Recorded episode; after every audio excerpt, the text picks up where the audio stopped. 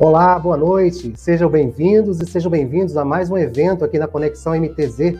Meu nome é Montes Oliveira e é um prazer estar aqui com vocês. E mais uma vez aqui com o webinar, né, o terceiro da série, né, da série Perspectiva, podemos dizer, né, voltado para o BR do Mar. É, tivemos o primeiro falando sobre o usuário, né, o segundo sobre o trabalhador marítimo, e hoje vamos falar sobre a construção naval. E claro, a gente não poderia deixar de ter a participação de grandes especialistas para falar sobre o tema, abordar o tema aqui, debater né, e passar né, essa informação para vocês que estão acompanhando aqui a nossa programação.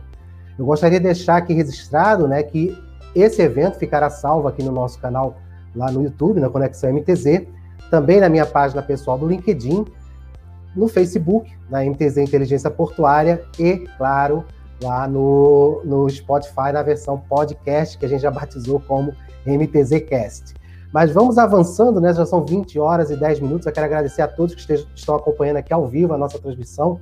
Né, que se puder compartilhar, divulgar com, sua, com seus amigos, com seus colegas, principalmente as pessoas que estão acompanhando, que é da área da construção naval, divulguem, porque é uma força muito grande que a gente tem no Brasil e a gente precisa é, expandir tudo que vai ser debatido aqui hoje para essa audiência.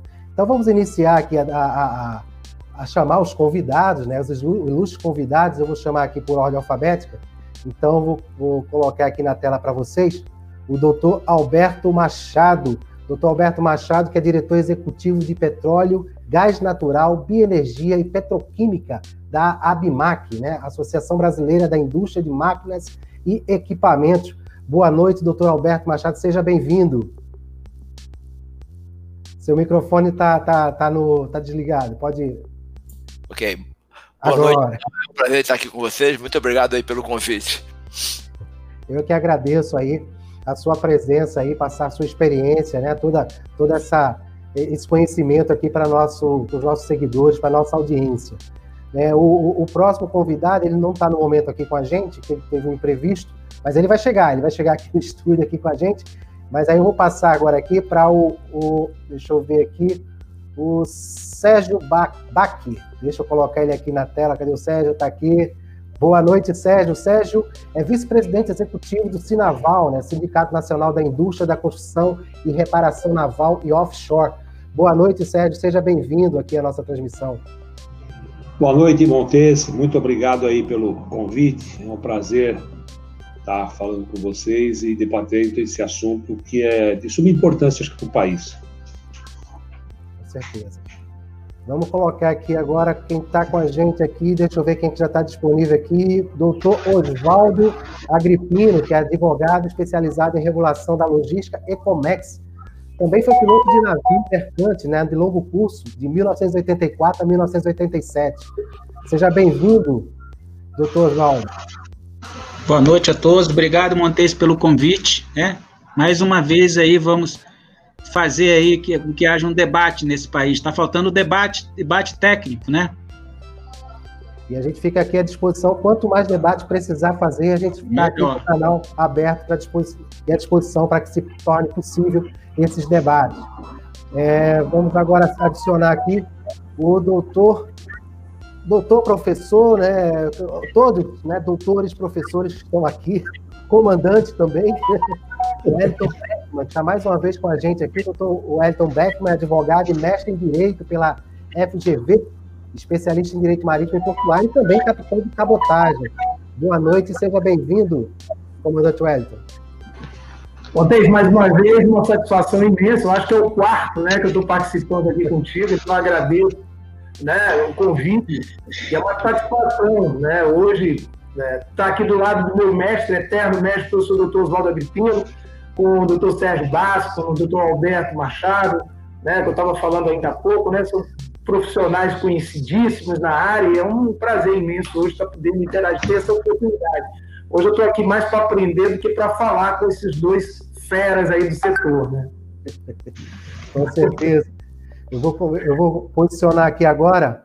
O nosso, nosso parceiro da Consuporte está sempre apoiando os, os, eventos da MTZ, agora a Conexão MTZ, o Rogério Gorgeia, e hoje ele trouxe uma surpresa para a gente, né? Ele trouxe uma, uma plateia ao vivo também, né? De forma, né? dentro de uma sala de aula para acompanhar o nosso evento. Boa noite, Rogério. Seja bem-vindo aqui ao nosso, ao nosso evento. Exatamente, Montes. Né, como a gente falou no brief aí antes. Boa noite, boa noite a todos os convidados aí. Doutor Sérgio, doutor Oswaldo Avipino, Wellington Beckman, doutor Alberto Machado também. E hoje eu trouxe aqui a nossa audiência, né, Montes?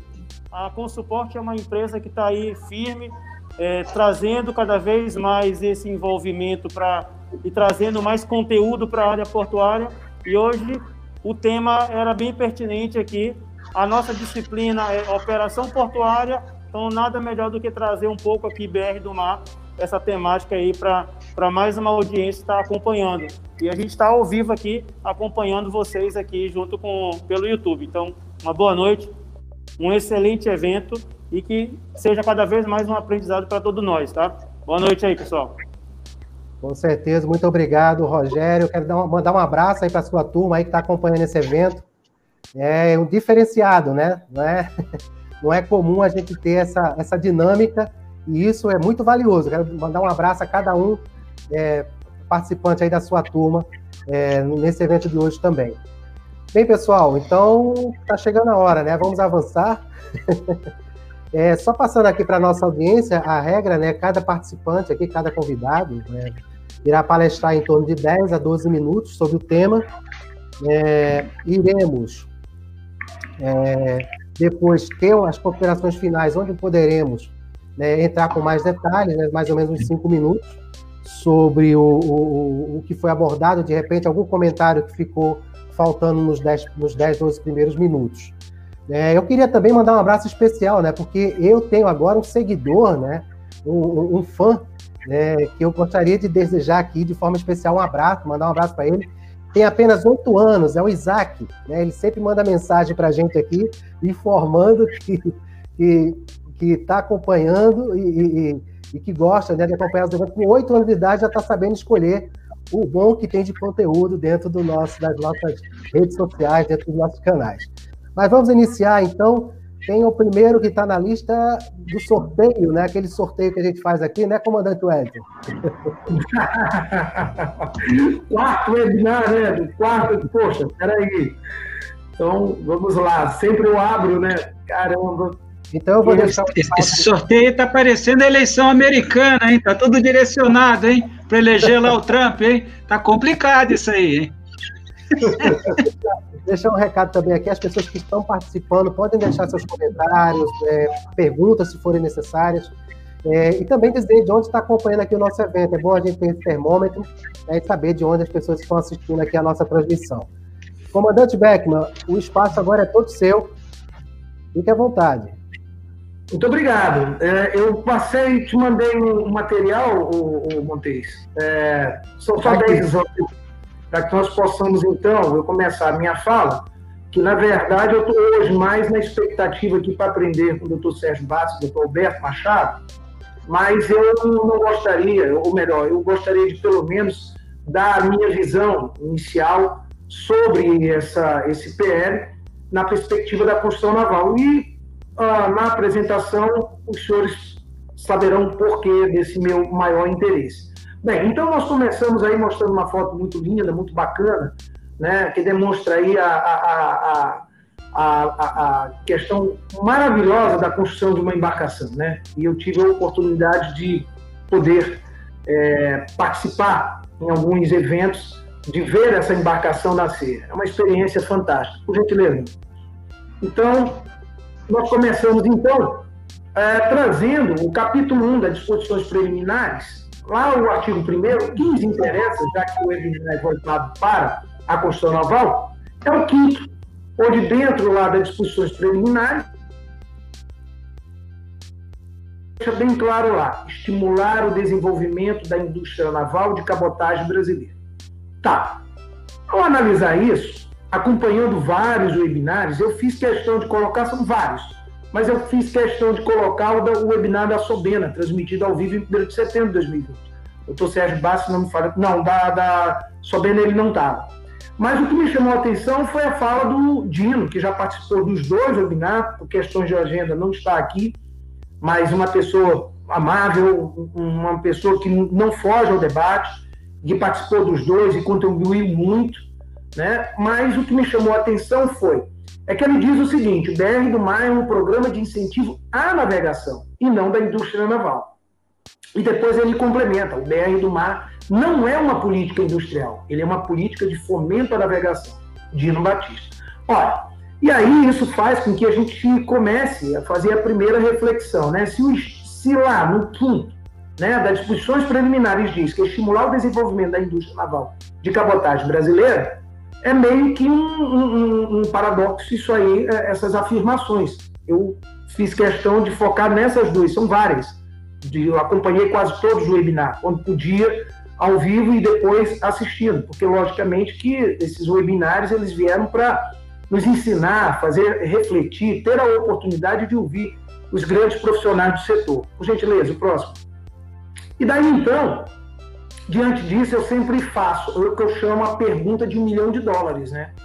Como estimular o desenvolvimento da indústria naval brasileira, e aqui nós fechamos, e não a estrangeira, sem um programa de incentivo a uma política de fomento industrial? A, a, a, mim me parece que é uma situação complicada, por isso que eu coloquei a pergunta de um milhão de dólares. Espero que hoje é, eu tenha essa resposta, mas em princípio tenho pensado nisso constantemente diante dessas falas do, do, do, do representante do governo. Por favor. E aí, então, eu me deparo com uma situação muito interessante. Aliás, esse material, a, a minha ideia foi trazer alguns pontos que eu escutei nesses webinars que participei, e eu trago alguns pontos aqui de algumas perguntas que foram e algumas afirmações que foram feitas. E aí agora eu trago um pouco para minha trajetória no direito, né? Então eu digo o que faltou na elaboração do PL 41199 de 2020. Bem, uh, os meus colegas aqui, advogados que estão aqui participando agora, nesse exato momento, a gente aprende uma questão lá na, na faculdade básica e que a técnica legislativa, ou seja, o processo de fazer uma lei, ele depende de três pilares. Eu falei isso no webinar da, que foi tratado exatamente para o marido. Ele depende da análise jurídica, ele depende de uma análise técnica e ele depende do diálogo com a comunidade afetada.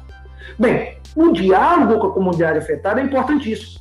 Então, é, há uma necessidade de falar com os órgãos de representação daquela, daquela comunidade afetada, de fazer audiências públicas, que isso é um instrumento importantíssimo, de ter no comitê que está envolvido na produção desse projeto uma pessoa que tenha contato com essa realidade e ao mesmo tempo seja técnico.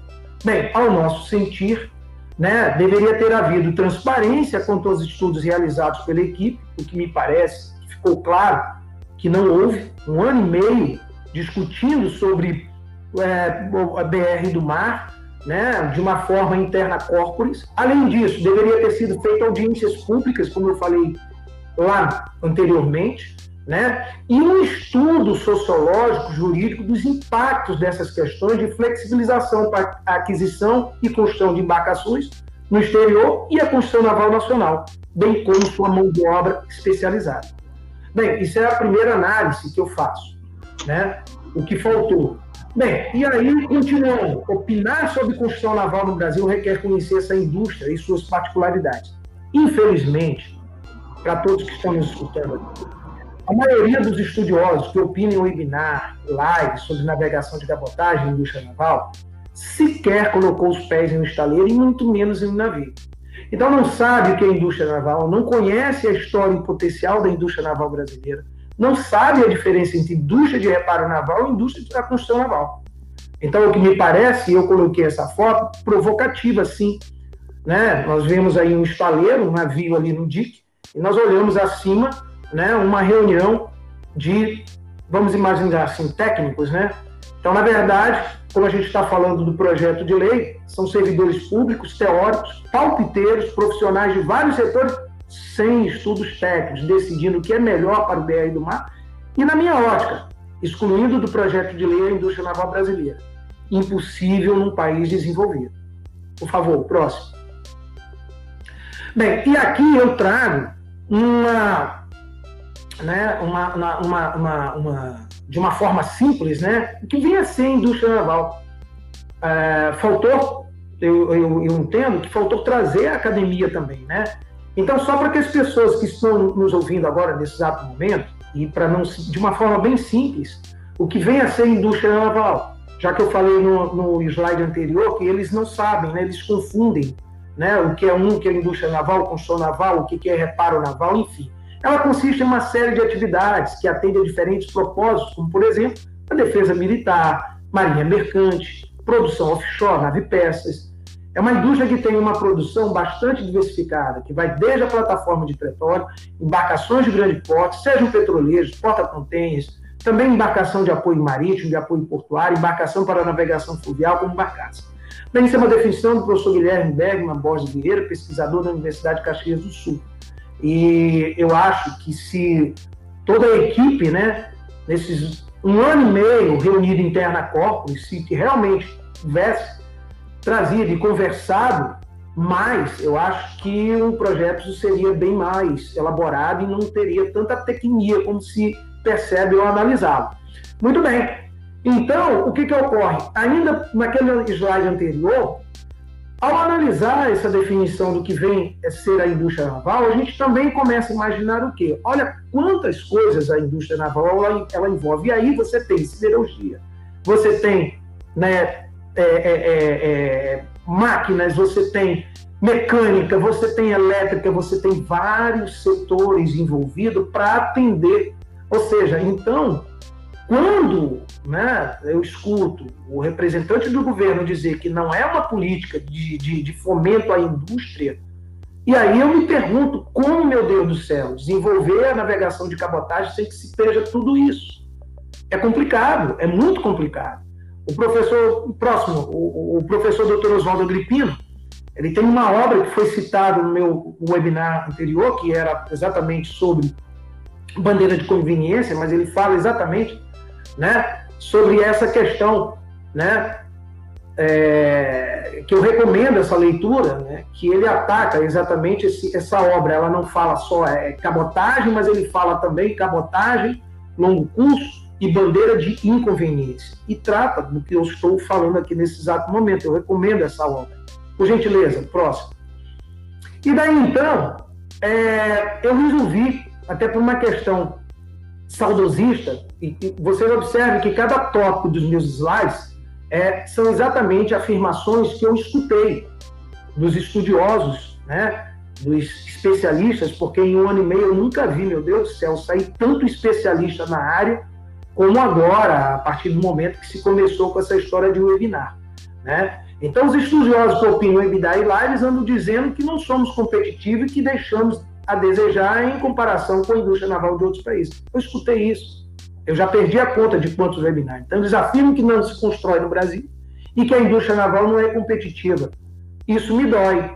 Isso me dói porque eu resolvi trazer a imagem e mostrar para essas pessoas, e como eu falei no anterior, se quer colocar o pé no estaleiro, que nós aqui no Brasil, e aqui eu não quero entrar questões tributárias, eu não quero entrar nessas questões. Isso aí precisaria questões tributárias, trabalhista, é, por que, que atrasou a entrega? Não. Aqui eu quero trazer né, a baila exatamente afirmações que eu ouvi de especialistas na área, que não se constrói no Brasil e que a indústria naval não é competitiva. Bem, eu dei meu sangue. Aqui nós temos uma foto que é o Global Africa, um ro-ro container, no estaleiro Mauá. Eu acompanhei o batimento de quilha dessa embarcação e fiz a prova de mar dessa embarcação. Um ro-ro. Tem gente que não sabe que a gente tem capacidade para construir um tipo desse.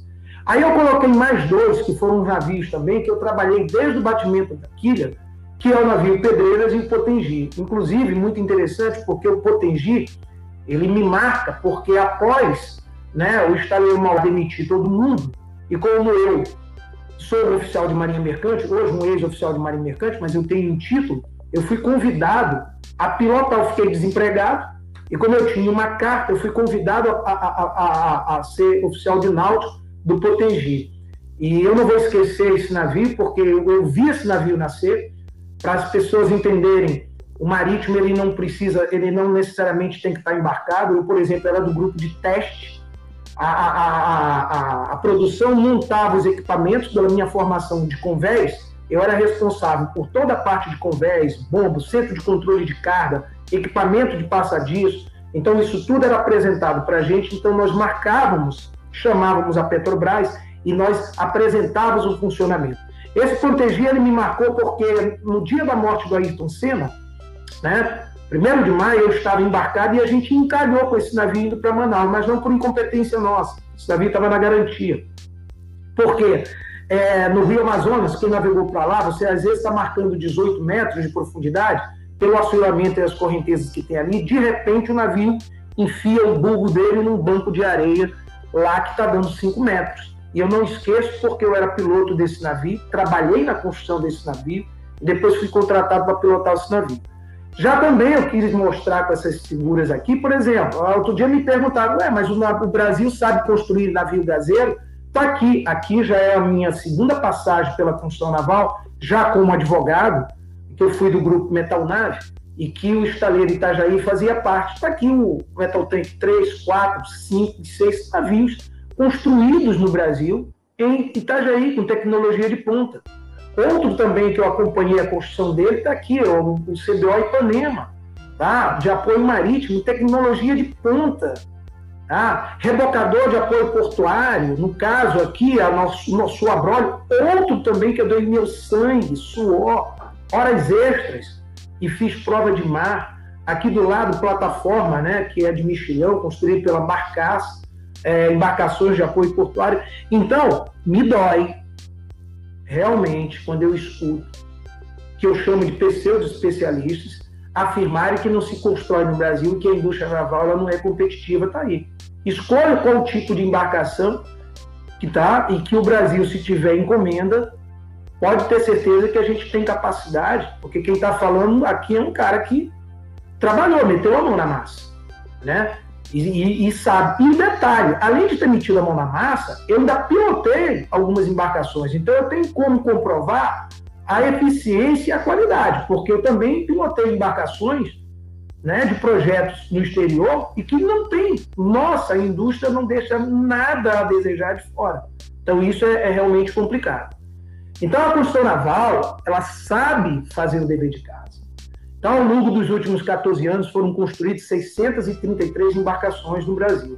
Foram embarcações de apoio portuário, apoio marítimo, cabotagem, navegação interior, passageiros, estaleiro e pesca. Isso tá no, foi até o Dr. Sérgio Bassi que mostra é, é, é, é, esses dados, né?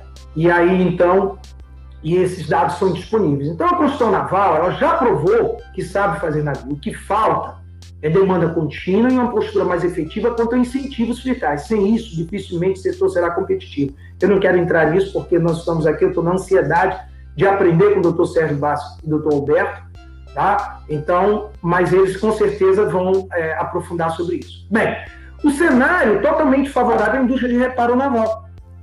Então eu acho que os técnicos do governo, eles viram o quê? Sei lá, eles fizeram uma confusão. Só, é, é a única forma que, que me passa pela cabeça. Então, dados da Superintendência de Outorga da frota de embarcações de apoio portuário. Nós temos 1.300 embarcações com idade média de 20 anos. 20 anos, todo mundo sabe, quem conhece, já vai chegar uma hora. Tem reparos ou talvez até de ser substituído.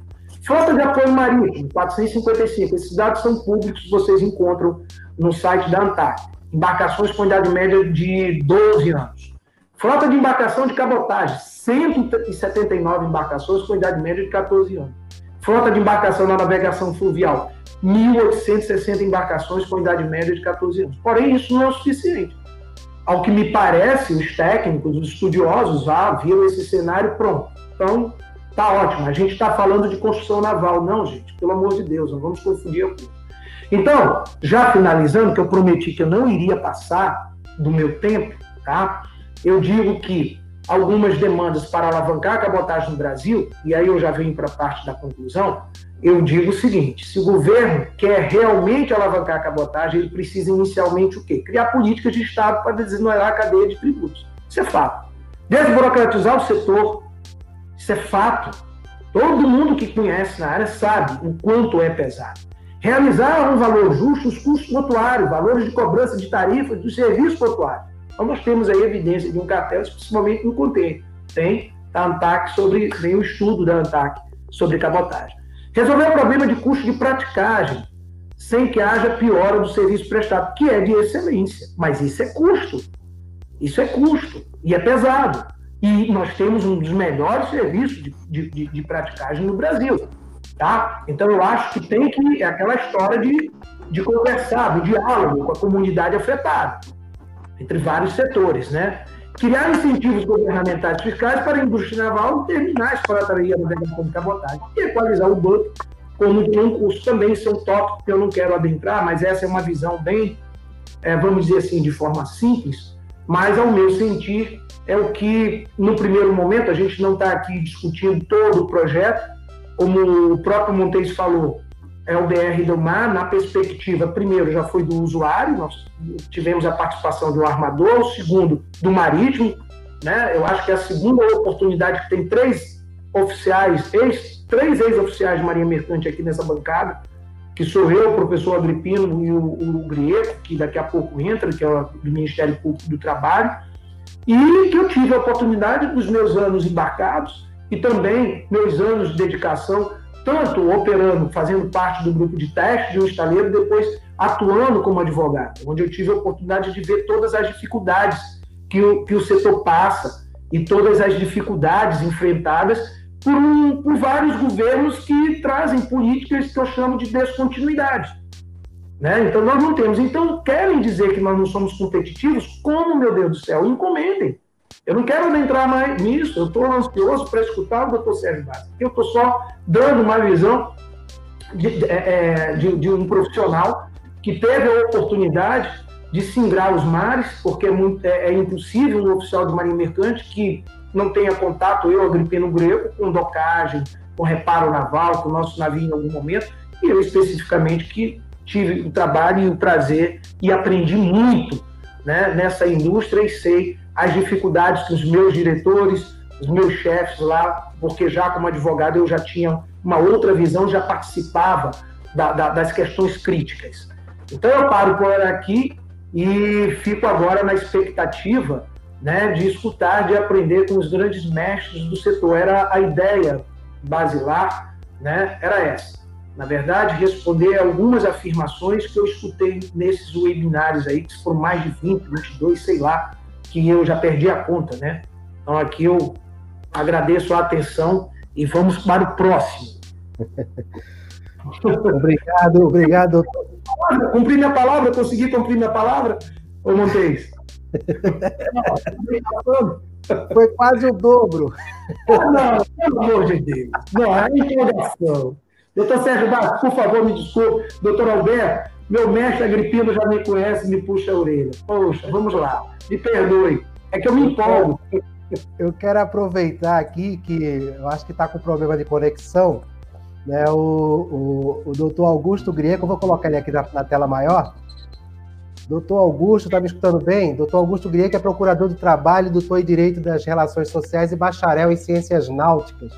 Mas eu acho que ele está com problema de conexão está tentando colocar ele aqui para participar aqui do evento. Como, como eu tinha mencionado, né, ele teve um outro, outro um imprevisto, então acabou assim a gente tendo que fazer algumas adaptações aqui. Enquanto ele está restabelecendo as conexões, eu vou abrir o espaço então para o doutor Oswaldo Agripino para manter a sequência aqui do, do, do, nosso do nosso evento. Doutor Oswaldo, o espaço é todo seu agora. Então, aí, dar boa noite a todos, agradecer aí a, ao privilégio aí do convite de participar desse time seleto aí, com essas, essas referências críticas, né? Que é o Sérgio Bassi, o Alberto Machado, o meu amigo Beckman aí, que eu tive o privilégio de ser orientador dele de mestrado na FGV há alguns anos, e o meu amigo Augusto Crieco, que é um procurador do trabalho, Ministério Público do Trabalho, que conhece como qualquer, ninguém a problemática do trabalhador marítimo, trabalhador portuário, problemas de escravidão. Tem um doutorado na PUC, que eu acompanhei quando ainda era doutorando. Enfim, o que eu vou falar aqui, o Beckman já levantou a bola para eu chutar e depois o, o Sérgio Bassi e o Alberto Machado fazerem o gol, né? É dizer o seguinte: nós te, temos que definir se nós queremos o quê do nosso país, né? Nós precisamos ter uma política de Estado, que é, e não a política de afretamento. Né? O que nós temos visto, né, eu vou pegar aqui o artigo 27, da, o inciso 8 da lei da ANTAC, que isso eu vou falar um pouquinho sobre a questão da, da, da política de Estado e de uma agência de Estado que deveria desenvolver isso. O artigo é, 27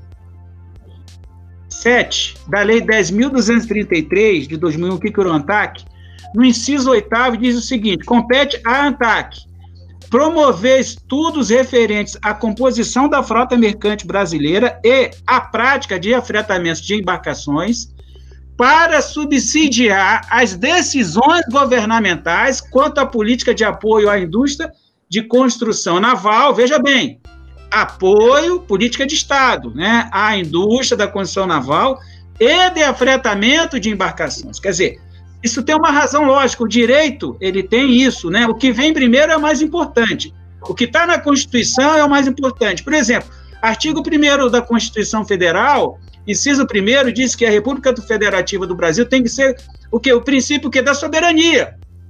Depois vem a cidadania. Não é à toa que o artigo 1 e a soberania é o inciso primeiro da nossa Constituição, que é a lei mais importante, depois vem o inciso segundo, a dignidade da pessoa humana, e depois vem o resto. Isso faz sentido. Aqui também na lei, que é a lei de uma política de Estado, que a agência foi criada para resolver um problema de falha de mercado, e veja bem, a agência ANTAC, ela não pode ser, ela não é uma agência de governo. Quer dizer, se o governo agora através do executivo, do Ministério da Infraestrutura, resolveu criar, né, desenvolver a cabotagem, isso é muito bom, porque está na pauta. Mas não pode ser feito dessa forma, né? sem estudos técnicos, sem discussão, sem ouvir o setor, sem olhar para fora. Né? Eu tenho estudado muito. Eu, eu, quando era da Marinha Mercante, eu tive a oportunidade de viajar quatro anos num longo curso, na vida da Petrobras, da Vale, navio de carga geral de contêiner na frota oceânica na linha do, do, do, do Far East, do Extremo Oriente. Tive duas vezes é, é, na Coreia do Sul, em Busan, né? e lá eu, eu, tenho lido muito, eu terminei de ler um livro agora, que foi, foi publicado por Harvard, da, da história do, do, do, do general Chung, é um general da Coreia do Sul, que ele, ele conseguiu colocar, dar um golpe lá, botar os americanos para correr e criou uma política de Estado, de planejamento, para desenvolver, quando o Banco Mundial era contrário, e também é, órgãos de fomento europeus, eles eram contrários a ter investimento para construir metal, uma, uma, uma indústria metalúrgica, e ele bancou isso. Ele bancou uma indústria metalúrgica para quê?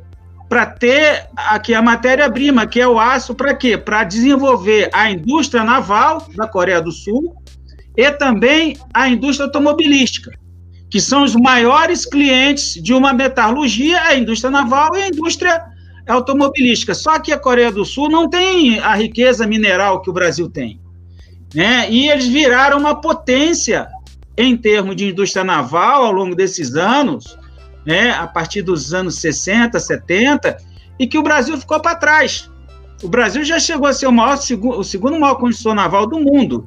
Então, isso é o quê? Isso é uma descontinuidade. Nós precisamos ter uma política de Estado de médio, de longo prazo, saber o que, que precisamos fazer. Nós temos, do ponto de vista normativo, nós temos a Constituição, temos a lei, a lei da ANTAC, nós temos a Lei Geral das Agências Reguladoras, agora que, que, que aumentou o nível da régua, com a exigência de análise de impacto regulatório, de análise de resultado regulatório para os normativos da ANTAC.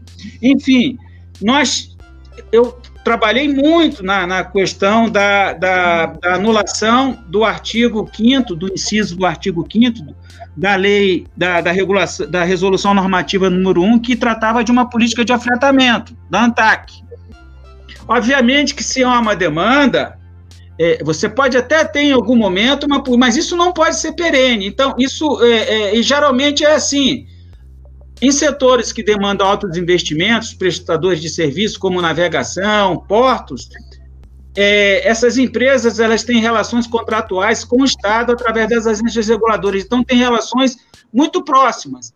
E geralmente o regulador ouve muito esses setores que são muito bem organizados, como é o setor da cabotagem, que nós temos aí é, é, é, um oligopólio, né, quando se trata de transporte marítimo de contêineres. Nós temos aí 95% da, da, da 90% a 95% do transporte de cabotagem em nome de, feito por três empresas.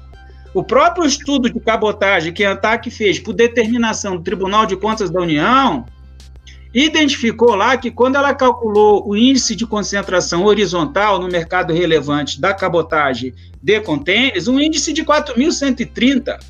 Isso é, é, é, quase três vezes aquilo que é tolerável, que é 1.500, segundo a, a divisão antitruste do, do, do, Departamento de Justiça norte-americano, do CAD norte-americano, que é 1.500. 2.500 já é altamente é, é, concentrado horizontalmente. E aí nós temos, então, 4.100. E aí eu tenho possibilidade de ter dezenas de empresas pequenas, de pequeno porte e médias, querendo entrar nesse mercado, e vão, vai esse grupo, junto ao regulador, sem estudo técnico nenhum, cria uma barreira de entrada, dando uma limitação lá de quatro vezes a tonelagem de porte bruto para fretar, etc, etc. Essa norma foi anulada pelo TCU, depois pelo Judiciário, e agora essa norma aquilo que foi anulado pelo TCU volta novamente no PL 4199, de uma maneira muito sutil.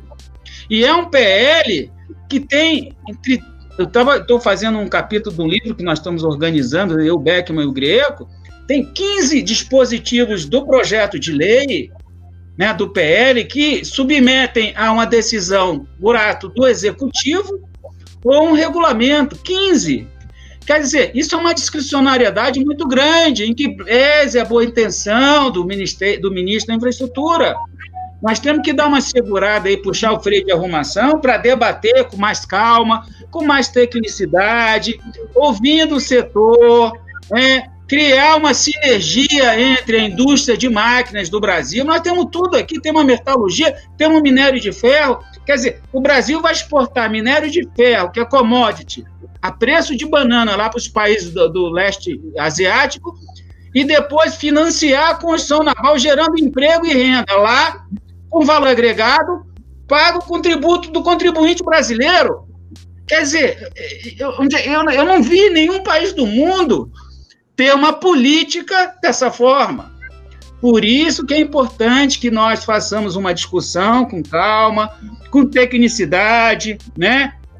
Esse livro que eu estou que eu, que eu terminando de ler, que é sobre a, a, a, o desenvolvimento da, da Coreia do Sul, ele faz vários comparativos e fala lá de como é que a Coreia do Sul desenvolveu a, sua construção naval, essa indústria automobilística, né? a criação do Chabo, um país que tem 100 mil quilômetros quadrados, que não tem riqueza é, é, é, natural que o Brasil tem, 51 milhões de habitantes, é um pouquinho maior do que Santa Catarina, Santa Catarina tem 8, 9 milhões e 88 mil quilômetros quadrados. Quer dizer, o, o, o Brasil, o, Brasil, dentro do Brasil, cabe 85 Coreias do Sul.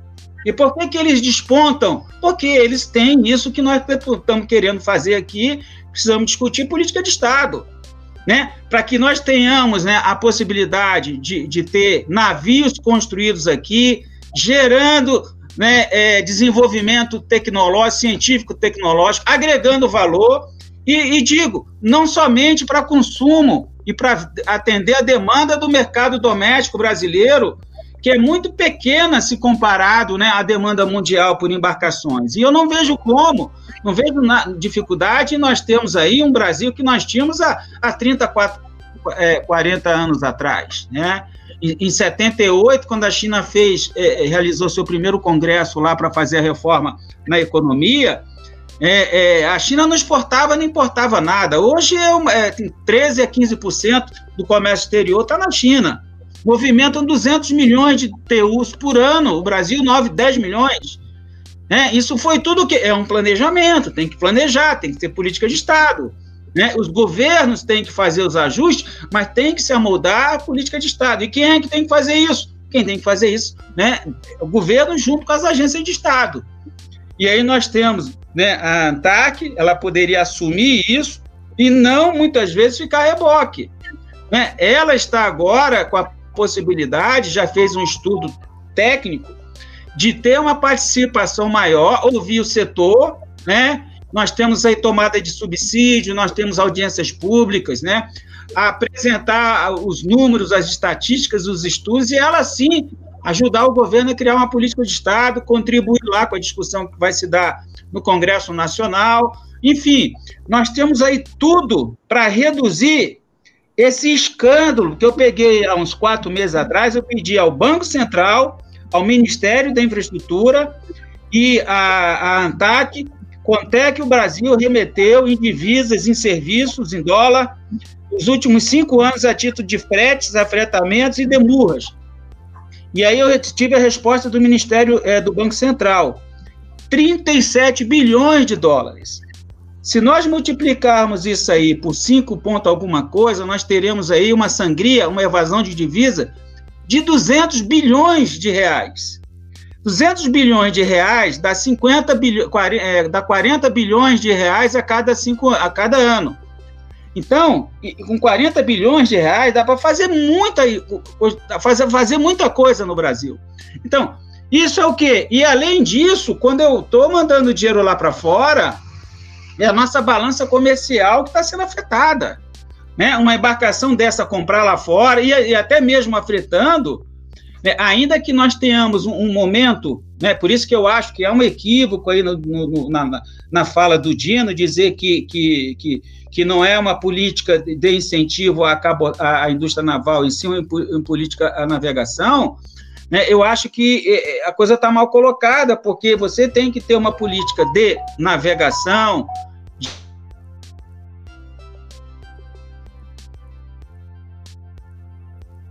Opa, parece que caiu o sinal do doutor Oswaldo Agripino. De, não, nós não precisamos chegar ao ponto de ter lá um Jones Act, mas nós temos toda a condição de fazer a, a, a aproveitar esse parque da indústria naval brasileira. Nós temos excelentes é, é, é, engenheiros navais no Brasil, né? E obviamente que podem né, fazer treinamento, fazer é, é, é, parcerias de cooperação internacional com os outros estaleiros e não fazer dessa forma. Se nós estamos precisando de tecnologia para melhorar, o governo pode ter uma política de fazer uma joint venture, né? Os estaleiros nacionais podem fazer, mas para que a embarcação seja construída aqui. Que haja agregação de transferência de tecnologia, de conhecimento, né, para ficar aqui, porque o mercado, nós temos o mais importante, nós temos a demanda, que nós temos que dar um jeito para transferir essa, essa matriz, que é 65% do transporte doméstico, na, na, na, no transporte rodoviário, e, e, inverter isso tem que ser 65% no mínimo na cabotagem. E para fazer isso, você tem os grupos de interesse, você tem a indústria automobilística, o lobby da indústria automobilística, a, a, o lobby da indústria é, de, de automóveis, o lobby da, da, das empresas concessionárias de rodovia, o lobby da indústria do cimento, o lobby da, da, da distribuidora de combustíveis. Então, essa turma toda ela já está organizada. Né? Tem lá os seus parlamentares, seus grupos de interesse que defendem até né, redução de IPI para construir automóveis né, para pessoas e quando deveria ser é, transferir, é, reduzir, fazer uma política de, de, de redução de carga tributária para aumentar o transporte coletivo, né, com as nossas cidades aí todas entupidas de, de automóveis, sem política né, de transporte coletivo e sem política de navegação. Montes, eu não sei quanto tempo falta, mas eu estou preocupado com a fala do Augusto Grieco. Eu já posso encerrar por aqui? Já, já passou, já passou, já passou um pouquinho. Então, tá, eu vou concluir dizendo o seguinte, né? Nós precisamos fazer com que haja uma conscientização para que haja política de Estado no Brasil. Né? Nós temos legislação suficiente na Constituição, no marco regulatório, para fazer isso. Agora, precisa ter uma ruptura, e o momento de ruptura é agora, com essa demanda que o governo, né, eu acho que foi positivo isso, que fazer o, o projeto, para colocar na discussão, mas isso não pode ser feito dessa forma assodada. Tem que ter aí técnica, tem que ter discussão no parlamento, né? É, nós estamos aí com, com um deputado que, que, é, que é relator, que está preocupado se, é, se quem é que vai policiar, se é a Polícia Federal, se vai ser a Marinha, né? E ele é o relator do projeto de lei do, do BR do Mar. Então, é, é, eu acho que não, é, ele não está fazendo isso porque ele não seja é, qualificado. Né? Ele é deputado, nós temos que respeitar, mas ele tem que estar tá capacitado, ele tem que ter informação para que ele possa fazer uma boa relatoria no processo, no projeto, caso ele seja mantido como relator.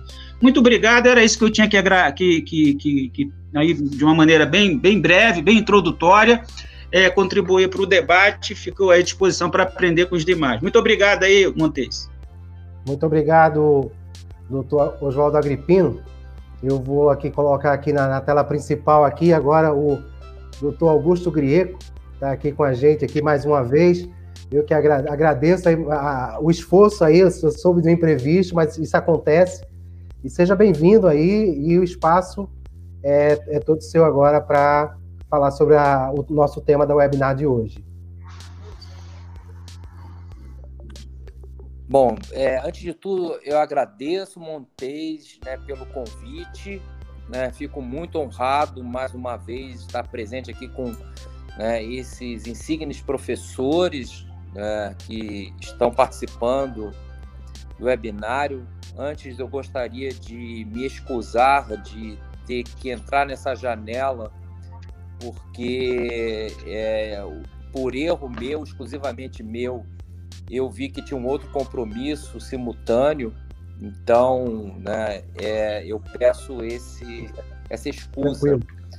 E falar depois do professor Agripino né, é, me torna fácil porque ele falou basicamente tudo que eu gostaria de ter falado né, em relação é, ao projeto de lei, né, a essa é, importante mudança né, do, de uma perspectiva para a matriz né, do transporte aquaviário ao longo da nossa costa.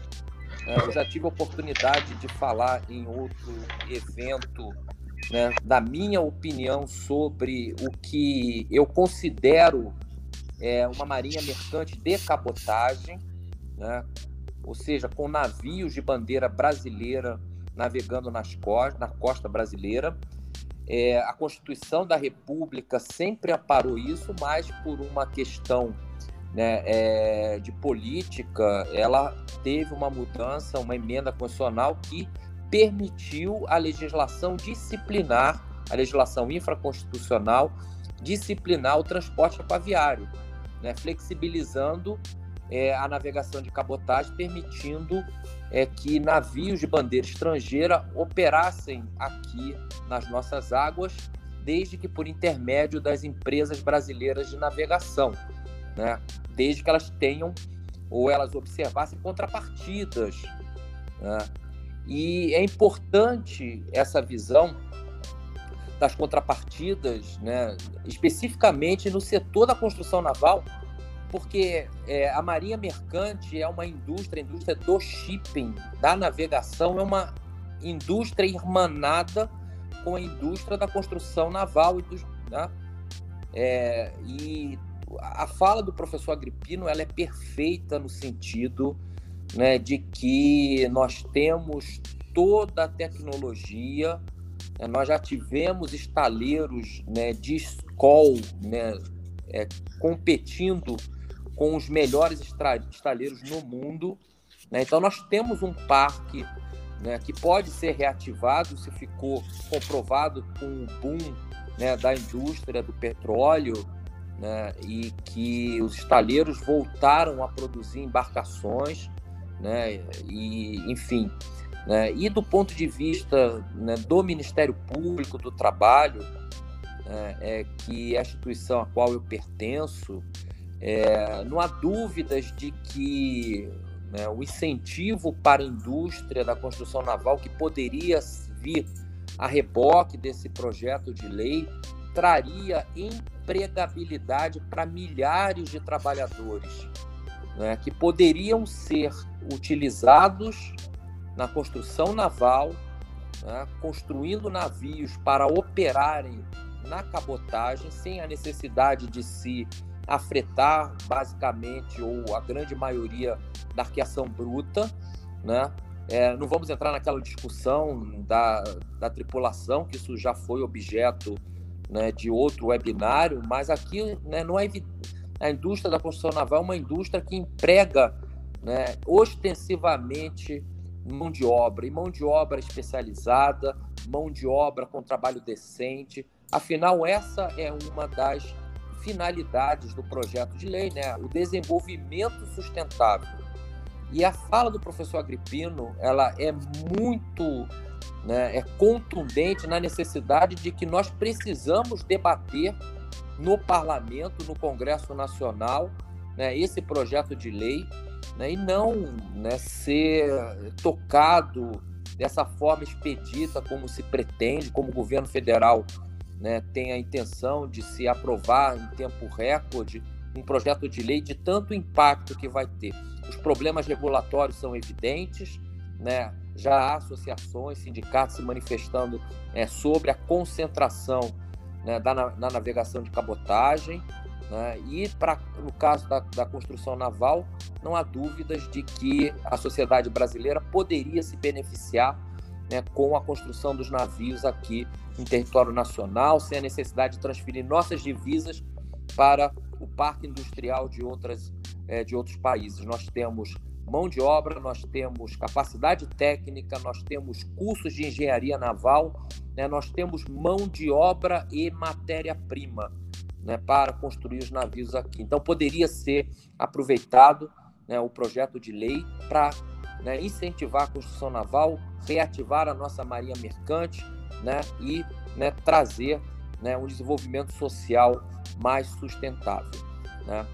É, eu agradeço é, o, o, a oportunidade de falar, peço desculpa porque a minha janela acabou ficando né, é, curta. É, gostaria de, de permanecer ouvindo todos, né, ter estado até o, né, desde o início, né, mas eu ainda não consegui o dom da ubiquidade. Né? Então, é, eu preciso voltar para o meu outro compromisso, já pedindo desculpa, Montes, né? Foi falha é minha. Negativo. Né? É, eu né, ainda sou um, um, vamos dizer assim, um dinossauro que anda com agenda de papel, né? E eu não tinha anotado na minha agenda de papel a minha aula hoje, então acabou ficando com os dois compromissos. Mas estou né, sempre à disposição né, e cumprimento a todos e né, a, aos organizadores desse importante evento. Mais uma vez, né, a gente discute esse tema que é tão importante para a sociedade brasileira. Né, muito obrigado e né, é, cumprimento a todos. Mas é, mas o doutor Augusto, é como a gente sempre fala aqui na MTZ, né? A MTZ faz acontecer e quem está junto dela também faz acontecer. E o doutor fez acontecer hoje nesse evento. Muito obrigado aí pela, pela parte aqui que participou e falou com bastante propriedade sobre o tema proposto para o nosso webinar de hoje. E ficamos aí à disposição. Fique à vontade. Muito obrigado. Já peço licença né, e vou assistir integralmente depois. Né? Com certeza. Muito obrigado. Pode assistir. Um abraço a todos. Pode assistir ou então depois escutar também, que vai ficar lá salvo na versão podcast também lá no Spotify. Maravilha. Muito obrigado, doutor Augusto. Obrigado, um abraço a todos. Um abraço. Bem, vamos agora, doutor Alberto. Chegou o momento, doutor Alberto. A gente tem uns 12 minutos, mas se quiser pode passar, não tem problema não, fica à vontade. Geralmente, geralmente até eu procuro ser, ser, disciplinado, mas eu queria dar boa noite aí a todos que chegaram após aí o primeiro boa noite que eu dei já no começo, né? É, é um prazer estar com vocês, inclusive realmente é, os dois os três que me antecederam já adiantaram muito do que eu poderia falar, e esse até foi um dos motivos que eu não preparei por escrito, ou, ou, ou, como eu falava no meu tempo, transparências, né? mas seria agora slides, ou, ah, mas que, de certa forma, a, a, gente tenta completar. Agora, eu gostaria de, de abordar esse assunto sobre alguns aspectos diferentes. O primeiro, de respeito à, à área de logística. Né? Nós estamos, estamos falando de um modal. O modal que, junto com os outros modais, né, como é o caso do terrestre, do, da, da, da, do, do, da linha férrea, uh, da parte toda ligada aí a, até a área de, de, de, de, aviação, né, nós temos um conjunto de modais que nos levam aí a o que a gente chama de logística do país, né, a matriz logística. Né? Então, a gente está falando aqui é, de um segmento que depende aí é, de outros segmentos, que ele, ele não, não vive sozinho, ele tem outros, outras relações, tem relações com pontos de troca, que são, no caso, uh, da, da indústria naval, os portos, né? Então, quando a gente fala de uma lei de cabotagem, a gente não pode falar unicamente da embarcação. A embarcação é um meio, é um ativo, mas que faz parte é, do conjunto que tem muitas outras variáveis e que não pode ser tratado isoladamente. Então, primeiro ponto, não pode ser tratado isoladamente uma matriz logística do país. Esse é o primeiro ponto a ser criticado. O segundo ponto a ser criticado, já foi falado também pelo professor Beckman, que é justamente aquilo que diz respeito a você falar de uma política de navegação e não falar de uma política é, industrial. Então, o grande problema que tem aí, eu até vou mais além. Então, se não pode falar de uma política de navegação e falar de uma política industrial, também não pode falar de uma, uma política desindustrial, porque essa política ela, ela desindustrializa. Então, ela, ela desincentiva. E ela é extremamente protecionista para o país que está alugando a embarcação para gente. Quer dizer, ela protege por quê? Porque ela permite, por exemplo, que seja usado o recurso do Fundo Marinha Mercante para itens importados, e um país, como a gente sabe, a própria China, a Coreia, são países que têm já incentivos nos seus países. Então, enquanto a indústria brasileira não tem nenhum incentivo, a indústria estrangeira tem dois incentivos. Tem o incentivo da política industrial do seu país e tem o incentivo da política desindustrial do Brasil.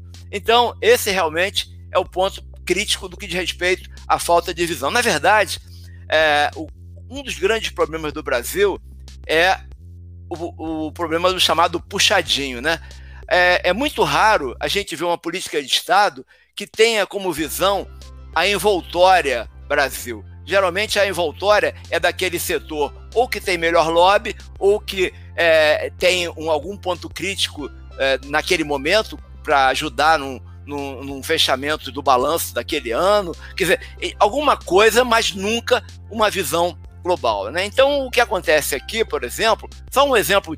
É, a gente sabe, é um dado até que o próprio Sérgio também usa, é um dado que não é, é mais até do Sinaval do que da BIMAC, mas a gente sabe que o, o valor do ativo numa viagem é, e, e, e, e numa cabotagem, vamos dizer assim, ou seja, da origem inicial até o destino final, a gente sabe que o ativo navio ele representa 5% do custo total. E esse 5%, se nós considerarmos agora, por exemplo, se nós tivéssemos que pagar, vamos supor, 20% a mais por um, por um navio feito no Brasil, esse navio feito no Brasil representaria no custo total da cabotagem alguma coisa como 5% de 20%. Então, nós estaríamos onerando com um valor muito pequeno e sem contar que, como a gente sabe, que muita, muito do, do, do valor encarecido ou é, que tira a, a competitividade da indústria brasileira vem justamente de impostos, então, na medida em que a gente é, encomenda o, o, navio aqui e paga, por exemplo, 20% a mais, que vai pesar no, no frete com menos de 1%, ele vai ter todo esse. O, o Estado, a União, a sociedade, vai ter todo esse valor de volta via imposto. Sem contar que a gente sabe que, isso é um dado do IBGE, num navio, a capacidade de alavancagem da economia é de 2,8. Então, para cada, cada real ou para cada dólar investido na construção do navio, a gente movimenta 2,82 é, naquela sociedade local, que seja aqui, ou seja na China, ou seja na Coreia. Então, esse é um ponto que, que realmente é, é, complicado. Então, quando a gente pontua aqui, e aí é, eu vou tratar aqui exatamente dos itens ou dos pontos que nós encontramos, eu não vou falar é, de outros pontos que outras pessoas são mais, ou, ou, outras entidades são mais habilitadas, como é o caso da área trabalhista, da, da, da área até mesmo é, de legislações mais ligadas à área naval propriamente dita, mas do ponto de vista da indústria, tem pontos aqui que são críticos, são pontos que são complexos e são contrários, quer dizer, são verdadeiras políticas anti-industriais como, por exemplo, é, uma, uma coisa que não está clara ali, mas é o que acontece. Como é que um navio afretado por tempo ele entra no Brasil? Ele entra por um artifício por um, ou por um mecanismo legal chamado admissão temporária. A admissão temporária pressupõe suspensão dos impostos. Então, se o navio entra com suspensão dos impostos, ele entra isento de impostos. E na, na hora que ele entra isento de impostos, ele gera uma tremenda assimetria quando nós comparamos com os navios fabricados no Brasil, porque não seria isento de impostos. Para você ter uma, tem um absurdo tão grande aqui nessa, né, né, nessa, nesse projeto de lei, que é isentar o navio afretado da CID. A CID é regulamentada por um outro mecanismo, por um, uma, uma, outra legislação. Como é que um navio importado vai ser isento é, da CID? Como é que um navio importado, ou importado, ou pelo menos admitido temporariamente, vai ser isento de recolher o adicional de frete marinha mercante, que é o mecanismo que alimenta a indústria? Então, é, como a gente fala, e aí, é, comentando o, o que eu acho que foi o. Tanto, acho que tanto o Beckman como o Agripino falaram, é, desculpe falar assim, mas acho que a gente já, já tem o, o, na nosso, no nosso meio profissional a gente é mais prático, mas é, tanto o Agripino como o Beck citaram claramente o que foi falado, que não é uma política industrial, é uma política de navegação, mas como é que fica nessa hora? Quer dizer, é, então é, teria que pelo menos criar o mesmo mecanismo. Não, não, não precisa dar fomento, não precisa dar nenhum incentivo, apenas não cria assimetria, já ajuda muito, né?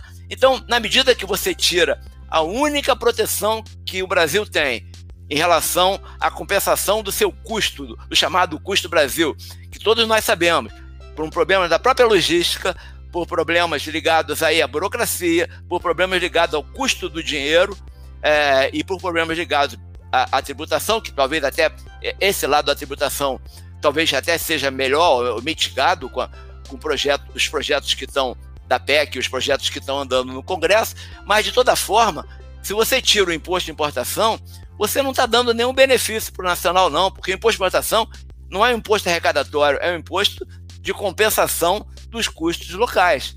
Então, são pontos aqui que a gente considera que não, não é para fazer uma política industrial, mas também não é para fazer uma política que desinstale ou desindustrialize. Esse foi difícil. Hein? É, é, difícil porque a gente fica até meio é, assim, como é que alguém pode fazer uma coisa dessa? Mas tudo bem, desindustrializa a indústria brasileira. Mas, por outro lado, tem outros pontos aqui, por exemplo, nós temos aí é, é os estaleiros com dívidas de 20 bilhões é, de reais.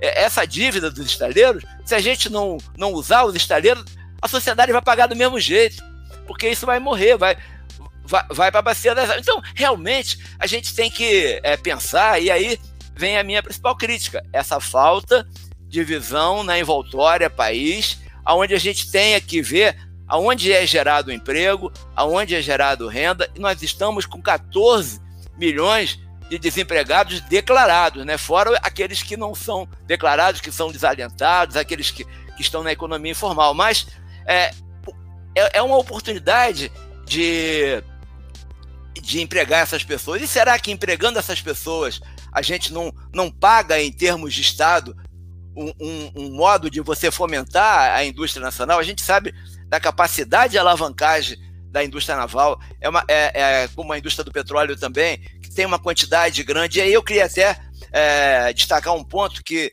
embora muitas vezes a gente até é, critique a Agência Nacional do Petróleo, mas nesse ponto ela tem mecanismos que pelo menos buscam, talvez não seja o ideal, mas pelo menos buscam, é, buscam mitigar é, esse problema é, do, do, conteúdo local ou, ou, do item fabricado no Brasil, ou pelo menos até de você ter é, algum incentivo para. É, incentivo não precisa nem ser financeiro, é, pelo menos é um incentivo de encomenda, né? Se você tiver encomenda, o empresário ele vive de encomenda. Tendo encomenda, tudo vai acontecendo. Já, o, o Beckham já mostrou aí um monte de navios que nós fizemos no passado, é, um monte de plataformas. A gente tem competência, quer dizer, não é problema de competência. Tem muitos engenheiros que trabalhavam aqui em empresas que fecharam engenharia, que estão trabalhando na Coreia. Eles, foram, eles estão morando na Coreia. Quer dizer, são pontos que a gente tem é, que considerar. A gente teve aí um período é, de mais ou menos assim de pouca, pouca movimentação na indústria na década de 90, por vários motivos, mas é, agora a gente teve uma retomada e agora a, a, gente abriu aí uma quantidade até razoável de, de cursos de engenharia naval e depois eles foram fechando, né? Porque essas pessoas, esses jovens, acabavam não, não tendo, não tendo o, o emprego adequado. Né? Então, é, realmente, eu acho que é, já teve a época aí do engenheiro que virou suco, né? agora é o engenheiro que virou Uber, mas de todo jeito a gente tem que trabalhar. Agora, do jeito que está, isso é um Uber da, da indústria naval. Né? Na verdade, se você comparar, é, essa, essa legislação ela criou o Uber da indústria naval. Você vai lá, liga para uma pessoa qualquer, alguém pega alguém lá que está é, mais perto e manda aquele navio. Agora, a gente não aprendeu ainda a lição que aconteceu agora na, na pandemia.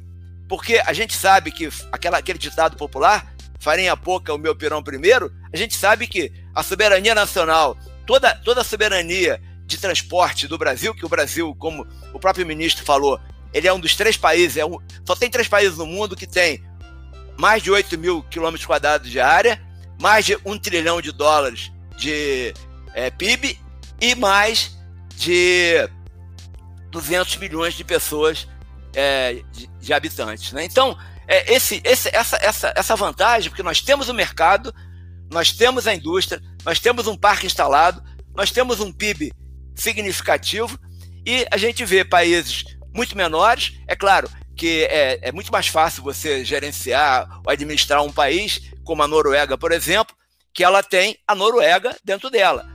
No Brasil, o que, que ela faz? O que, que a Noruega faz?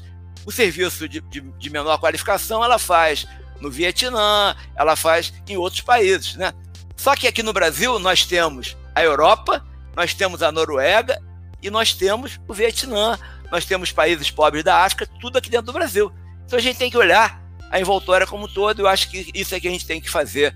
E aí, é, eu queria lembrar aos parlamentares que nós temos 11 estados 11 estados, e são estados mais industrializados, que vai do Rio Grande do Sul até o Espírito Santo, Bahia e Pernambuco, e talvez também um pouco Ceará e Belém, e também Minas Gerais, que embora fique longe é, do mar, mas tem uma participação grande da indústria naval também, é, inclusive faz blocos aí de navios lá, que depois tem que descer, descer a serra. Então, já concluindo aqui, eu só gostaria de deixar bem claro que se a gente não olhar essa estrutura. E os, e, e os parlamentares desses estados que estão não estão enxergando o prejuízo que isso pode causar por não gerar os empregos que hoje estão. E nós temos estaleiros modernos, os melhores, os mais modernos do mundo hoje estão aqui, talvez até alguns não totalmente concluídos, mas estão aqui, e que, e que nós colocamos lá 20 bilhões é, de reais tirados da sociedade brasileira que merece receber isso, pelo menos, de volta em, em termos de emprego e, obviamente, de renda. Muito obrigado. Muito obrigado, muito obrigado, doutor, doutor Alberto, pela, pela explanação aí, por levar né, a nossa audiência aí, mais, é, mais a, a, sua ideia né, do tema. Né? A gente está tendo alguns comentários aqui também aqui na nossa, na nossa audiência aqui. Mas agora chegou a vez do Dr. Sérgio Bach, eu vou colocar ele aqui na tela principal. E o espaço agora é todo seu, doutor Sérgio. Bom, mais uma vez, boa noite a todos. Montes, muito obrigado pelo convite. É, depois da fala do Alberto, do Beckman e do doutor Agripino, quero dizer para vocês que hoje eu vou dormir com a alma lavada. É, tudo o que vocês disseram é o que eu tenho dito desde o ano passado, quando comecei a discutir BR do Marco Governo. E eu quero pegar uma fala do Beckman que é, é exatamente isso. E nisso Tarcísio nunca passou na porta do estaleiro. Se você falar para ele o que é popa, o que é pro, ele não sabe.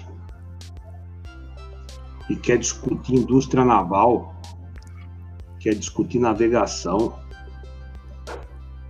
esse projeto de lei BR do Mar, eles ficaram um ano e meio discutindo interna corporis ao governo.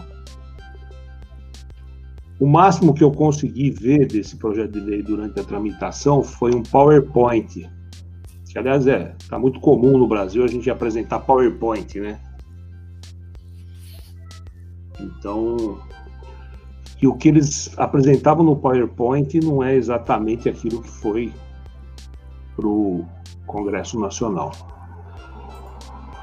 E eu tive duas vezes com o ministro de Estado para tratar desse assunto. Uma em julho do ano passado, onde apresentei para ele algumas demandas e ele se comprometeu com a indústria de que iria acatar e não acatou, não cumpriu o prometido. E a outra esse ano, depois de começar essas discussões nesses webinários que a gente tem participado, ele resolveu me convidar para um outro, uma outra conversa e se comprometeu com, com a gente de retirar a urgência do projeto para que se tenha um debate mais razoável sobre esse projeto de lei e mais uma vez ele não cumpriu com a palavra. Eu sou de uma terra uma cidadezinha do interior de São Paulo, que a gente não precisa assinar documento, é no fio do bigode. Então, o que eu me comprometo, eu cumpro. E, infelizmente, o ministro Tarcísio não é a palavra, não é um, um cidadão que cumpre a palavra.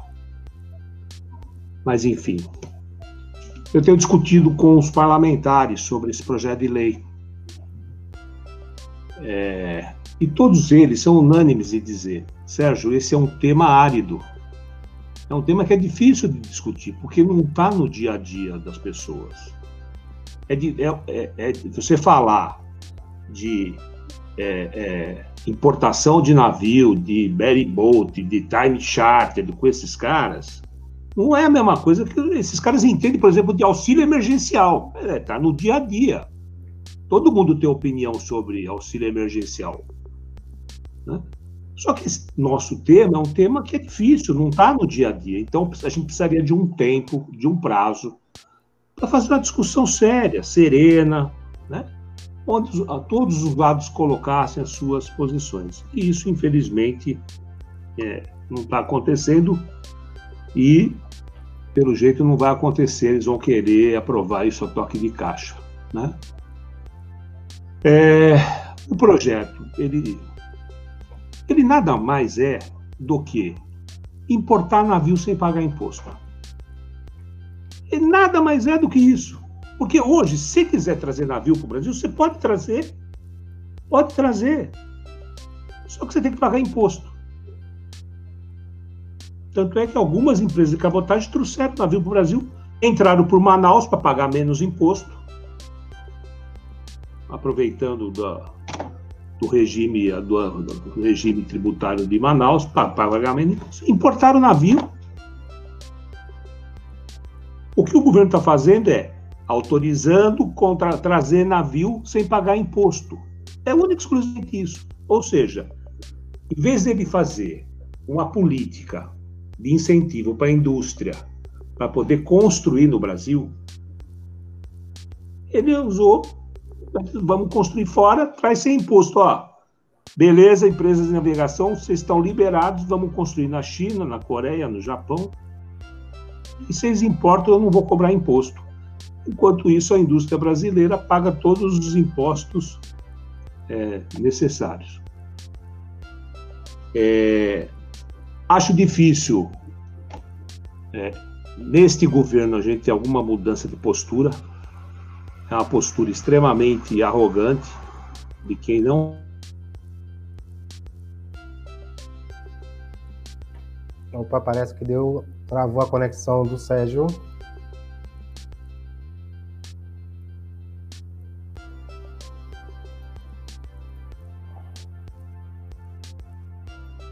Eu acho que caiu a conexão do Sérgio. Voltei. Deixa eu ver Voltei. se ele retorna. Voltou? Voltei, voltei.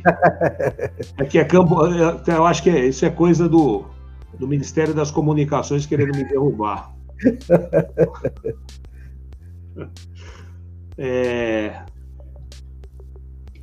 aí eu tô, tô muito desanimado. Tô, a gente apresentou emendas ao projeto de lei, mas eu, eu, eu não vejo é, eco nesse governo para a gente ter essa indústria retomando. E, e vou dizer mais, quer dizer, eu tive com o Ministério da Economia debatendo a indústria naval. O discurso do Ministério da Economia é o seguinte: vocês tiveram oportunidade de vocês e não, e não souberam aproveitar, tiveram incentivo e não souberam aproveitar. Como não soubemos aproveitar? Nós construímos 633 embarcações. Nós só não construímos navio de cabotagem porque não encomendaram no Brasil, porque se tivesse encomendado no Brasil, eu tinha construído. Se eu construo um FPSO, como é que eu não vou construir um porta-container? Quem conhece de indústria naval sabe exatamente o que eu estou dizendo. É que, de novo, o ministro não sabe o que é indústria naval. Ele nunca pisou no estaleiro. Ele não sabe a diferença de um FPSO para um apoio marítimo para uma barcaça de, de, transporte de soja. Ele não tem a menor noção do que é isso. Tem a menor noção. E aí, falando com, com o Carlos Costa, do Ministério. Vocês já tiveram oportunidade de vocês, tiveram incentivo e não, não andaram. Aí eu falo para ele, Carlos Costa, mas não estou entendendo. E a indústria automobilística? A indústria automobilística hoje emprega 116 mil trabalhadores. A indústria naval brasileira, em dezembro de 14, empregava 84 mil trabalhadores. E a indústria automobilística tem incentivo do governo há 50 anos e prorrogado até 2030. E aí a, indústria naval teve a sua oportunidade durante 10 anos e perdeu a oportunidade. Então, é, é, é, na realidade, esse governo não quer que a indústria naval funcione no Brasil. Para mim, eu estou convencido disso. Eu estou convencido que eles não querem. E não querem, e tem um motivo, e o motivo não é, é porque não querem gerar emprego, porque não querem fazer política industrial. Eles, assim, meteram um, um, uma, um carimbo na, na, na, na, indústria naval dizendo o seguinte: esse povo foi o povo que o PT ajudou. É isso. Nada mais do que isso. Nada mais do que isso. Que é um erro, porque a indústria naval gera emprego.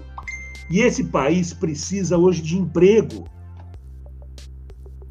Que é que a indústria naval funcionando vai ter emprego na indústria, mas o, o cidadão vai sair da indústria o salário dele e vai comprar no comércio do bairro dele, vai comprar um pacote de feijão, pagar de arroz, vai gerar renda lá. O dono do supermercado vai contratar o encanador do bairro para poder é, é, fazer a obra na casa dele, vai gerar economia. Isso é básico. Eu não preciso fazer é, ser Chicago Boys para falar sobre isso da economia. Paulo Guedes parece que não aprendeu nada lá em Chicago. Nada. E aí, quer dizer, é, o Alberto falou bem, quer dizer, a indústria, a indústria brasileira, ela tem condições de fazer qualquer tipo de embarcação, e já provou isso. Nós já provamos isso. Nós fizemos barco de apoio com tecnologia mais avançada do mundo. Mas a gente precisa ter demanda. E aí quero pegar a fala do doutor Agripino. Se a gente não tiver demanda, nós vamos ficar nesse sobe e desce, nessa montanha russa. Tem demanda, a indústria constrói. Não tem demanda, a indústria acaba com é, acaba com a indústria. Hoje, a indústria tem pouco mais de 10 mil trabalhadores. Nós perdemos mais de 90% da nossa mão de obra. Tiraram tudo Uber. Esse, e esse pessoal tinha sido formado, teve, teve investimento uh, de mão de obra, né, de, de, formação desse pessoal, e nós estamos jogando tudo é, é, na lata do lixo. Aí estou vendo aqui, estava legal, mas está virando política de lactação. Tudo é política, meu amigo. Tudo é política. Você vai comprar pão na padaria, você está fazendo política. É isso.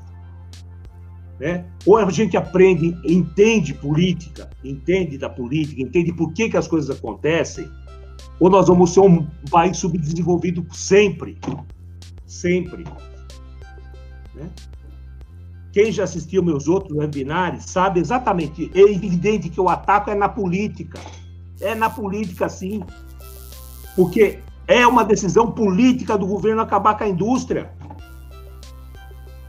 Ou as pessoas entendem isso, ou nós vamos virar, continuar sendo esse país subdesenvolvido que nós sempre fomos. Vamos, vamos importar é, é, óleo, é, minério de ferro e vamos comprar as coisas depois de lá. Que é isso que acontece.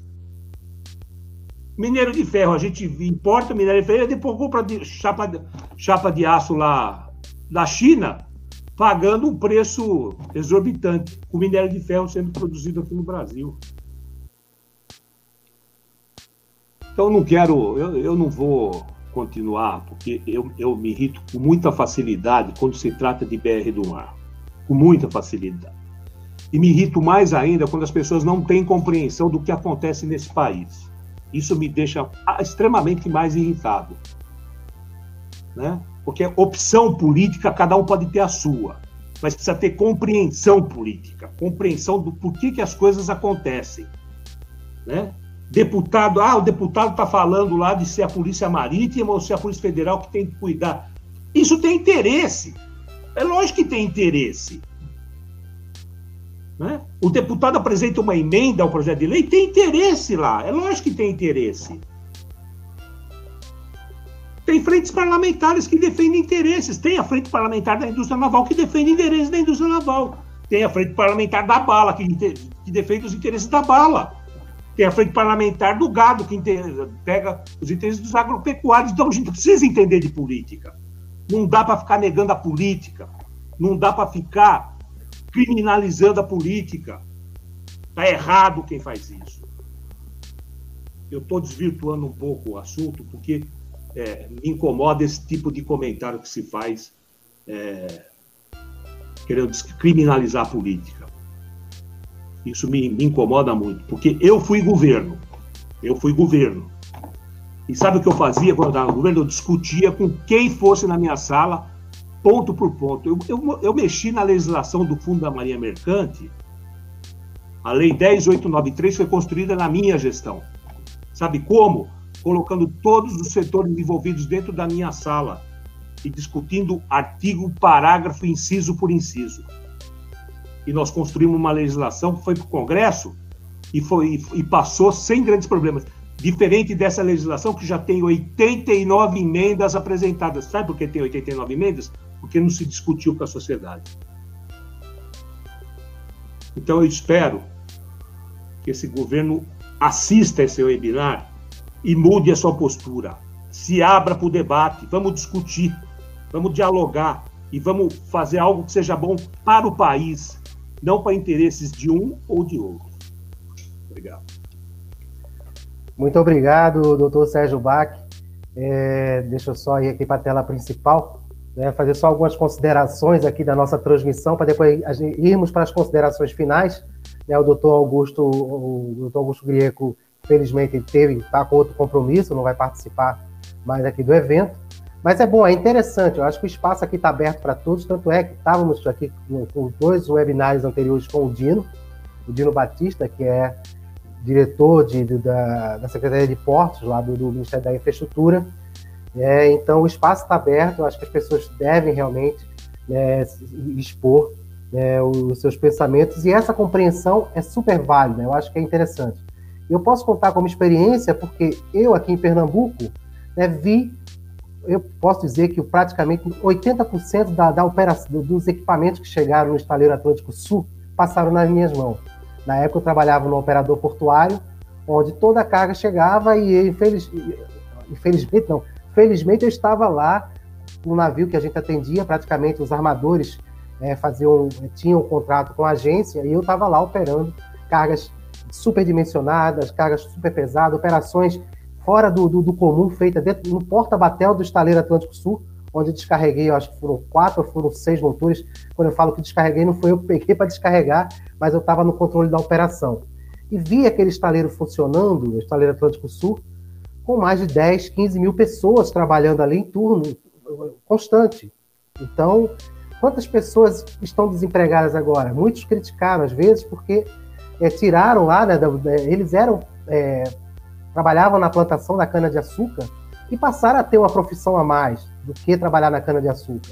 Então, trabalharam com solda, trabalharam com outros tipos de atividades que tinham dentro do estaleiro. Fora isso, outros trabalhadores que vieram de outros estados, a Bahia, praticamente, Pernambuco, com a parte de Suape, se tornou a Bahia. Então, isso acontecia realmente, né? isso é uma coisa que a gente via. Eu tive a oportunidade de trabalhar tem uma operação dentro do estaleiro Enseada, lá na estrada da Paraguaçu, na Bahia. Gente, o estaleiro não estava completo.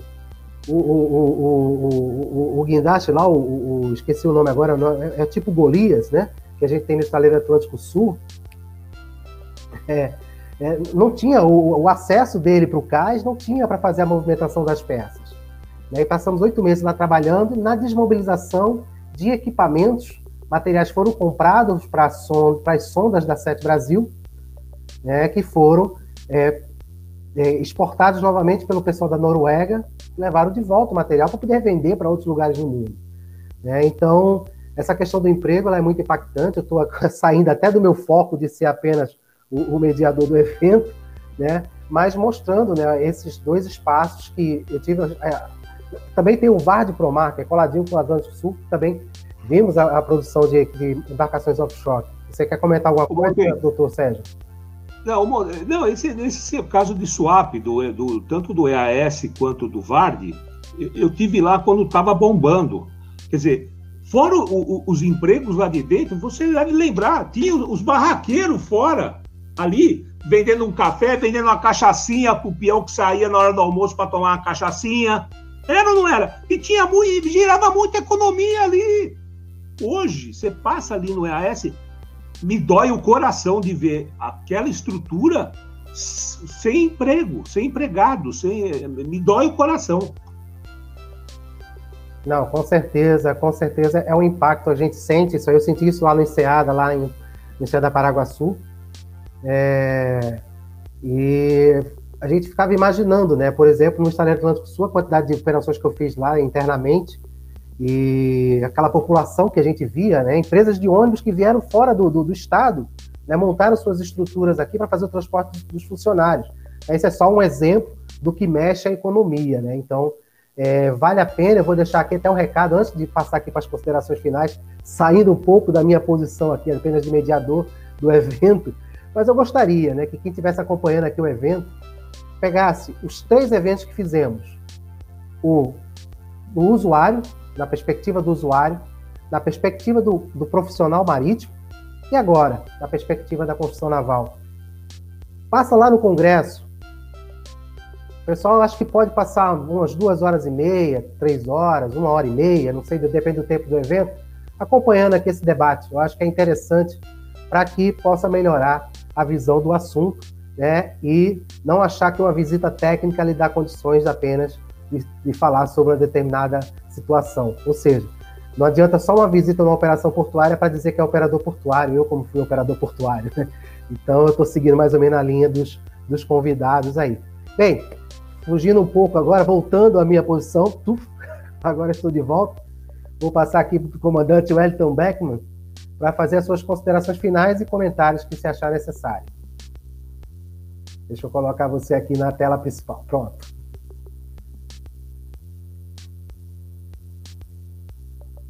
O, o, Sérgio Bassi falou hoje, ele vai dormir de alma lavada, né? E eu digo que mais uma vez eu vou ter uma noite tranquila, porque foram três webinars. Doutor Sérgio, quando o senhor puder, está disponível, assista. O, o, Abraão teve uma participação fantástica, o Dino estava presente no do usuário.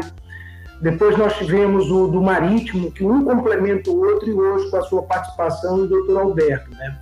Então hoje eu realmente eu também vou dormir de alma lavada, porque nós tivemos a oportunidade nesses três webinars de tratar de três tópicos extremamente importantes e que a preocupação nossa maior é a geração de empregos, é realmente eu como ex-marítimo e como, vamos dizer assim, como ex-trabalhador da, da, da, indústria naval, hoje advogado e, e, atuando nos dois segmentos, né?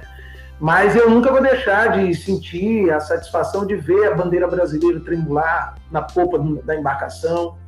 Isso aí ainda me arrepia o sangue, né? Tem a água salgada, como a gente costuma dizer, né? O Agripina é 8,3, eu sou 8,2, né? Nós já bebemos água do Pic Tanque de Vante. E, e, eu já vi nascer um navio, participar da prova de mar desse navio, ver é, como a gente sente, né? Olhar aqueles meus colegas de estaleiro, aquela fila imensa na hora do almoço, né? Subir. Olha, eu vou te contar, é, é, é uma experiência fantástica. Eu acho que todos esses técnicos, a equipe técnica, esse pessoal que está no governo, eles precisariam sim conhecer o que é o navio e botar os pés no estaleiro e realmente sentir de pele, na pele, né?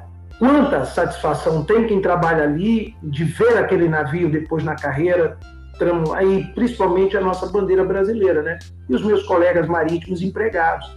Eu vejo que meus colegas, alguns aí, estão dizendo: ah, queremos dois terços de brasileiro a bordo. Não, não é só dois terços, não, conforme está. É dois terços, conforme está no projeto, na minha opinião deveria ser 100%, mas sobre a bandeira brasileira. Isso é importante e não ficar vinculado à bandeira de conveniência. É trazer um navio para construção aqui, para trazer essa mão de obra altamente especializada, da qual um dia eu fiz parte. O estaleiro também tem emprego para o pessoal da Marinha Mercante os três estaleiros Heron, Mauá, na época do auge, como empregava oficiais de marinha mercante, marinheiros, todos os setores. Chega uma hora, eu mesmo, na época do Mauá, eu saí em campo para contratar uma tripulação né, para fazer a prova de mar. Então, gera emprego para todas as áreas. Essas pessoas que ficam falando e querendo simplesmente deixar de que, de, que seja construído aqui, como o doutor Sérgio falou, é simplesmente importar lá o dinheiro lá e não trazer nenhuma divisa para cá. E como é que fica todo esse pessoal? Dá tristeza quando você passa na ponta da madeira, como eu peguei a época do, da, do, do auge, estaleiro Itajaí, é muito triste, né? E, e, era tudo, como ele falou, era desde o cara de vender o cafezinho, era o cara do bar, era, era o, o, o, o local onde se fazia o almoço, onde se almoçava, porque às vezes a gente não queria comida do estaleiro. Gente, mexe com uma. envolve uma cadeia de profissionais que as pessoas não têm ideia. E fico aí. Agora nós estamos na mão de 513 deputados que não entendem nada, um ou dois ou três, sei lá. Depois 81 senadores, né? já 89 emendas, já tem emenda querendo reduzir o tripulante brasileiro para um terço. Enfim, o que deveria ter acontecido, como eu falei na minha apresentação, conversar com a comunidade afetada, comunidade local, né? ter um técnico que conheça, ter uma análise jurídica, uma análise técnica, ter mais transparência. Ninguém fez isso um ano e meio, interna corpo entre eles. Agora, tentar convencer essa turma dos 513 que estão lá, o que, que é navegação de cabotagem, o que, que é marinha mercante, o que, que é construção naval, o que, que é indústria naval, o que, que é indústria de reparo naval, ninguém sabe nada disso. Já começa por uma simples propaganda do governo, não sei se vocês perceberam. A tecnia já começa com a própria propaganda do governo. Você sabe o que é navegação de cabotagem? Vê lá, é um videozinho muito bem feito, bacana. Já começa o erro ali. Navegação de cabotagem é aquela feita em dois pontos, dois pontos, sem perder a costa de vista. Como é que passa uma propaganda dessa? Doutor Sérgio, o senhor não é marítimo, o senhor sabe que navegando pela costa brasileira, eu quando saía de Santos, Abraão nos escuta aqui no navio do pai dele, né? no, no, no Marília, para Munguba pegar Caulim, eu passava 30 milhas de, de, de, da Bahia. Ninguém consegue ver costa nenhuma. Então, a, a, a falta de técnica já começa até na propaganda do governo. Agora, Agora nós estamos aí, né? Esperando o que, que esses deputados que não entendem nada, como o professor doutor Oswaldo Agripino falou, outro Polícia Marítima, Polícia Federal, mais de nove artigos lá para serem decididos né, né, né, por, por, por decreto, né, contrariando o 170 do, da Constituição, colocando lá que diz que a política é feita de, né, por lei. Ou seja, está tudo muito errado.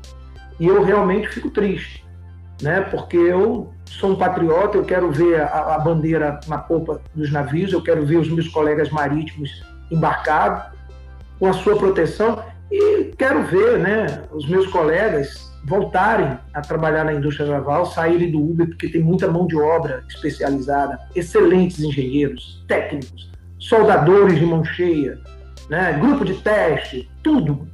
O doutor Sérgio sabe muito bem, conhece muito bem, o doutor Alberto sabe muito bem né, o quanto de, técnico, de, de, de, de, de pessoas capacitadas para esse Brasil vigoroso nós temos aí e que hoje, infelizmente, falta.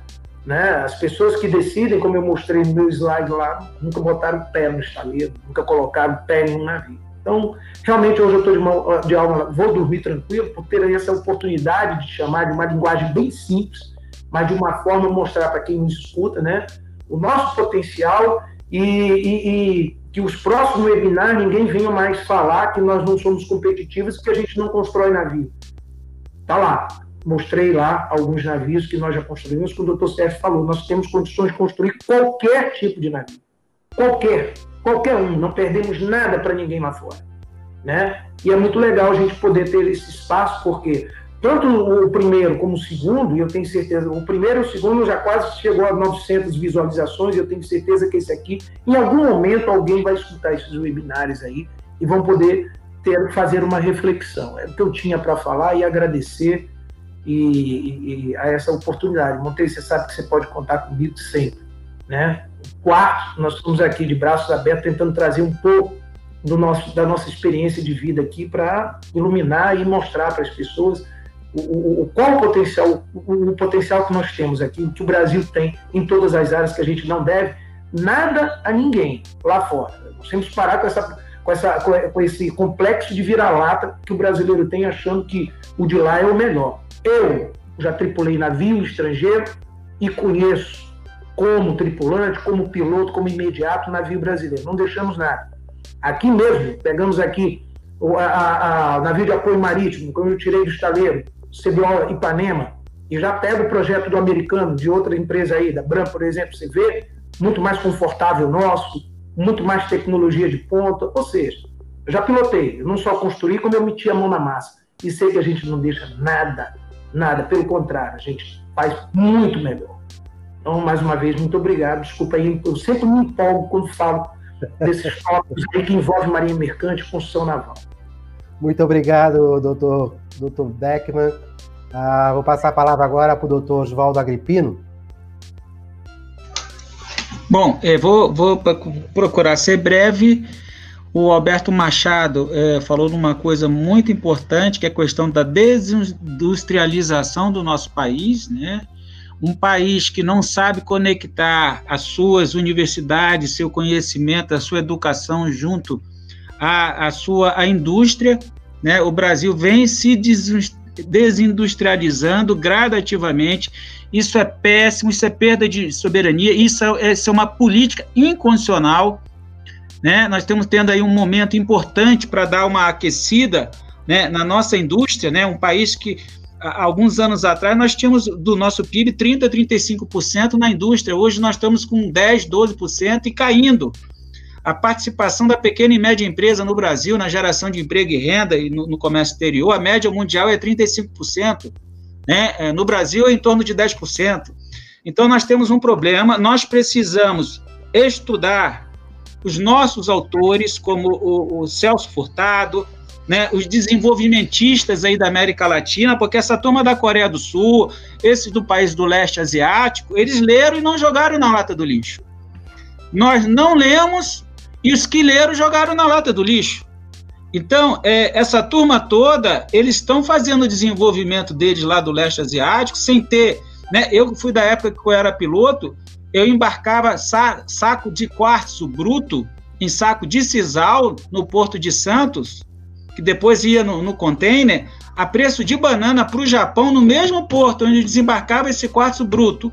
Eu embarcava semicondutor com valor agregado, que o comandante me mostrava, muito maior e que vinha pelo Pacífico, descia o Caribe, passava no, no Panamá e ia para a Zona Franca de Manaus com subsídio nosso. Só que aquele quartzo bruto que foi a preço de. A mesma coisa que nós fazemos agora com o minério. Nós mandamos minério para lá, vamos dar emprego para eles com, com dinheiro do contribuinte e com desemprego com a violência aqui. Que, que país é esse? Né? Isso não existe. Então nós temos que, e aí quando eu fiz a sugestão, estava tendo muito genérico, todo mundo discutia BR do Mar, eu sugeri o Monteiro, Monteiro, vamos fazer por temas, né? Fizemos BR do Mar na percepção do trabalhador marítimo, bombou aí a audiência, né? O, o, o BR do Mar na percepção do usuário, BR do Mar na, na percepção da construção naval, vou, já vou sugerir aqui outro, BR do Mar na percepção da, da indústria do reparo naval, e vamos destrinchando aquilo ali para minar o, os que vão decidir sobre esse projeto, para reduzir a simetria de informação, para que haja mais discussão e que e erre menos. né, e que trazemos aí também a regulação setorial, né, a, a exigência de análise de pago regulatório, se for o caso, monitora essas políticas, mas não tem como nós perdermos essa oportunidade de reduzir essa evasão de divisas. Né? Eu estou lendo aqui o livro do, da história do, da, do, da transformação da Coreia do Sul, né? um livro de, de 740 páginas. Tem aqui o, o último capítulo em política industrial e desenvolvimento chave é, de desenvolvimento chave de setores chave da Coreia do Sul, Japão e Taiwan. E a indústria naval aqui é um carro-chefe. O Japão, em 1870, estava fazendo metalurgia para desenvolver a indústria naval deles, né? E uma potência. E teve a concorrência da Coreia do Sul, eles lá competindo entre si e a China também. Estão fazendo o dever de casa, nós temos que fazer o nosso aqui. Né? E, então, é, nós temos que pensar se nós queremos ser uma nação desenvolvida ou um país subdesenvolvido, onde vem aqui, né, os gringos de olho azul vêm aqui, falam inglês e todo mundo bate palma e eles continuam enfiando a faca em nós. Nós temos que acabar com isso. Né? Eu, fiz, eu tive o privilégio de estudar nos Estados Unidos, em duas boas universidades. Nós temos que pensar em defender o nosso interesse. Se nós ficarmos aqui colocando o tapete vermelho, fazendo isso sem política alguma, nós vamos continuar aí ladeira abaixo, a violência aumentando, né? com dinheiros, bilhões de dólares sendo remetidos a cada ano, né, para pagar fretamento de embarcação, para pagar frete, para pagar demurge.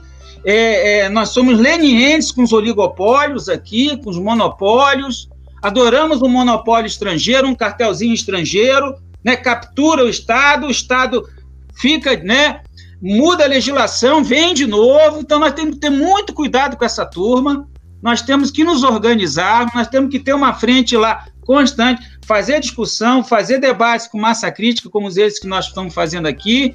E eu acho que todos aqui estão de parabéns e fico feliz aqui de ter participado aqui como, como, como debatedor, eu sou oficial de náutica, eu, eu tive o privilégio, a, toda a minha visão de mundo eu devo à Marinha Mercante, né? Se hoje eu sou o melhor professor, o melhor cidadão, o melhor advogado, é porque eu tive minha formação marinheira e tive o privilégio de, com 24 anos, ter visitado 27 países e operado 65 portos em navios brasileiros.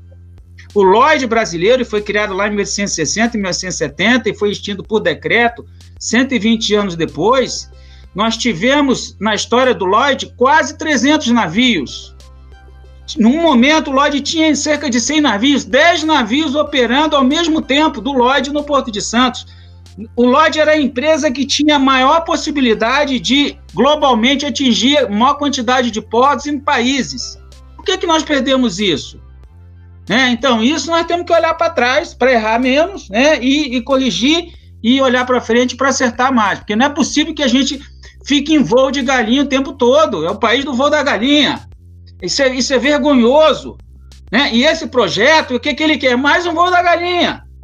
Né? Com perda de possibilidade de desenvolver nossa economia aí, que está. A gente não sabe, né? Nós estamos igual um navio com um comandante é, que, que, não sabe, não tem rumo, não tem projeto. E, e isso é fruto de um, de um, sem nenhuma crítica, né? De um, proje de, um, de um processo político onde os partidos políticos perderam programas e agora fica tentando consertar. A iniciativa da cabotagem é boa, mas tem que devagar com o andor que o Santa é de Barro para nós fazermos um projeto de lei que possa errar menos, tá? Então era essa aí a minha contribuição, fico é, à disposição aí de contribuir com o debate, Montese. Obrigado a todos.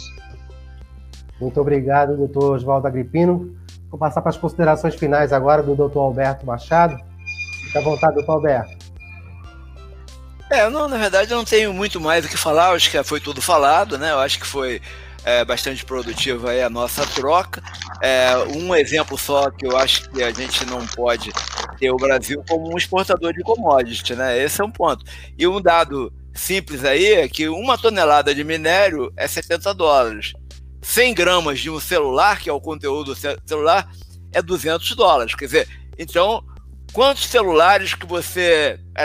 Quanto minério de ferro você tem que exportar para pagar? E aí eu volto no, no ponto é, da, da evasão de divisas, né? Como é que é feita essa troca, né? Então é um país que você tem que considerar aí que exportador de matéria-prima, produto primário, não vai crescer nunca, valores de baixo é, valor agregado. Então, acho que o ponto fundamental é esse. A gente tem que agregar valor aqui, porque os empregos da indústria são os mais bem remunerados, são aqueles que exigem mais, desenvolvem tecnologia e nós temos que preservar no Brasil tecnologia própria por uma questão de soberania nacional, poder de decisão do Estado, e nós não podemos ficar, por exemplo, no caso da cabotagem, como também no caso do petróleo, dependente da cotação de uma bolsa que fica ou em Londres ou, ou nos Estados Unidos, é, e, e, isso não, não, não, é, não tem país que resista, e exemplos aí estão acontecendo. Cada Venezuela, o petróleo cai de 140 para 25 dólares, como é que fica a contabilidade de um país dependente de exportação de commodities? Né? Então, realmente, eu acho que esse é o ponto fundamental, e a palavra-chave é: nós temos que gerar emprego no Brasil, desenvolver tecnologia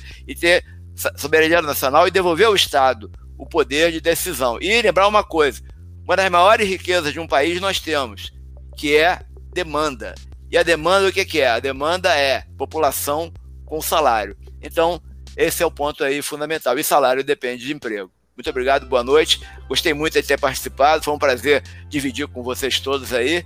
E agradeço a atenção e estou à disposição para vocês Muito obrigado, precisarem. Alberto. Muito obrigado. Vou passar agora o espaço para o doutor Sérgio Bach para.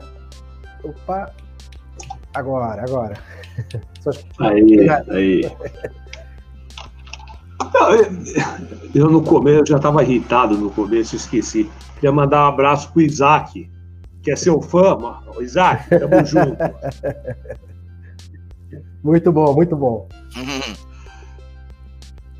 Então, é, assim, o, eu tive o, o, privilégio de, durante alguns anos, agora não estou podendo ir mais porque o Sinaval está sem recurso, mas durante cinco anos eu tive em vários debates na OCDE sobre indústria naval.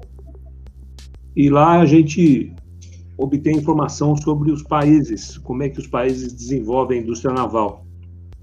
E eu encaminhei para o governo como é que funciona na China, como é que funciona no Japão, na Coreia, por que, que esses países se é, é conseguem ter uma indústria naval forte, cada um com a sua particularidade, a China porque o Estado é sócio dos estaleiros, no Japão a linha de financiamento do, do banco japonês é uma linha de financiamento com taxa de juro quase zero, Coreia do Sul tem a política de conteúdo local, enfim, é, cada, cada cada país tem a sua, a sua política para desenvolver a indústria naval. É, mas tem a mão do Estado. Por exemplo, em Londres, em Londres a Marinha, a Marinha Londrina contratou um bilhão de, de pounds recentemente é, em navios para os estaleiros. Dizer, então, cada um, a, a indústria naval, ela não tem jeito, ela precisa ter a mão do Estado de alguma forma, não tem jeito, né? Aqui no Brasil a gente tem o Fundo da Marinha Mercante, precisa ter adaptações, melhorias, mas a gente tem o fundo, se, se isso funcionar direitinho, a gente é, pode ser competitivo. E tem que ter demanda, a gente tem a Petrobras.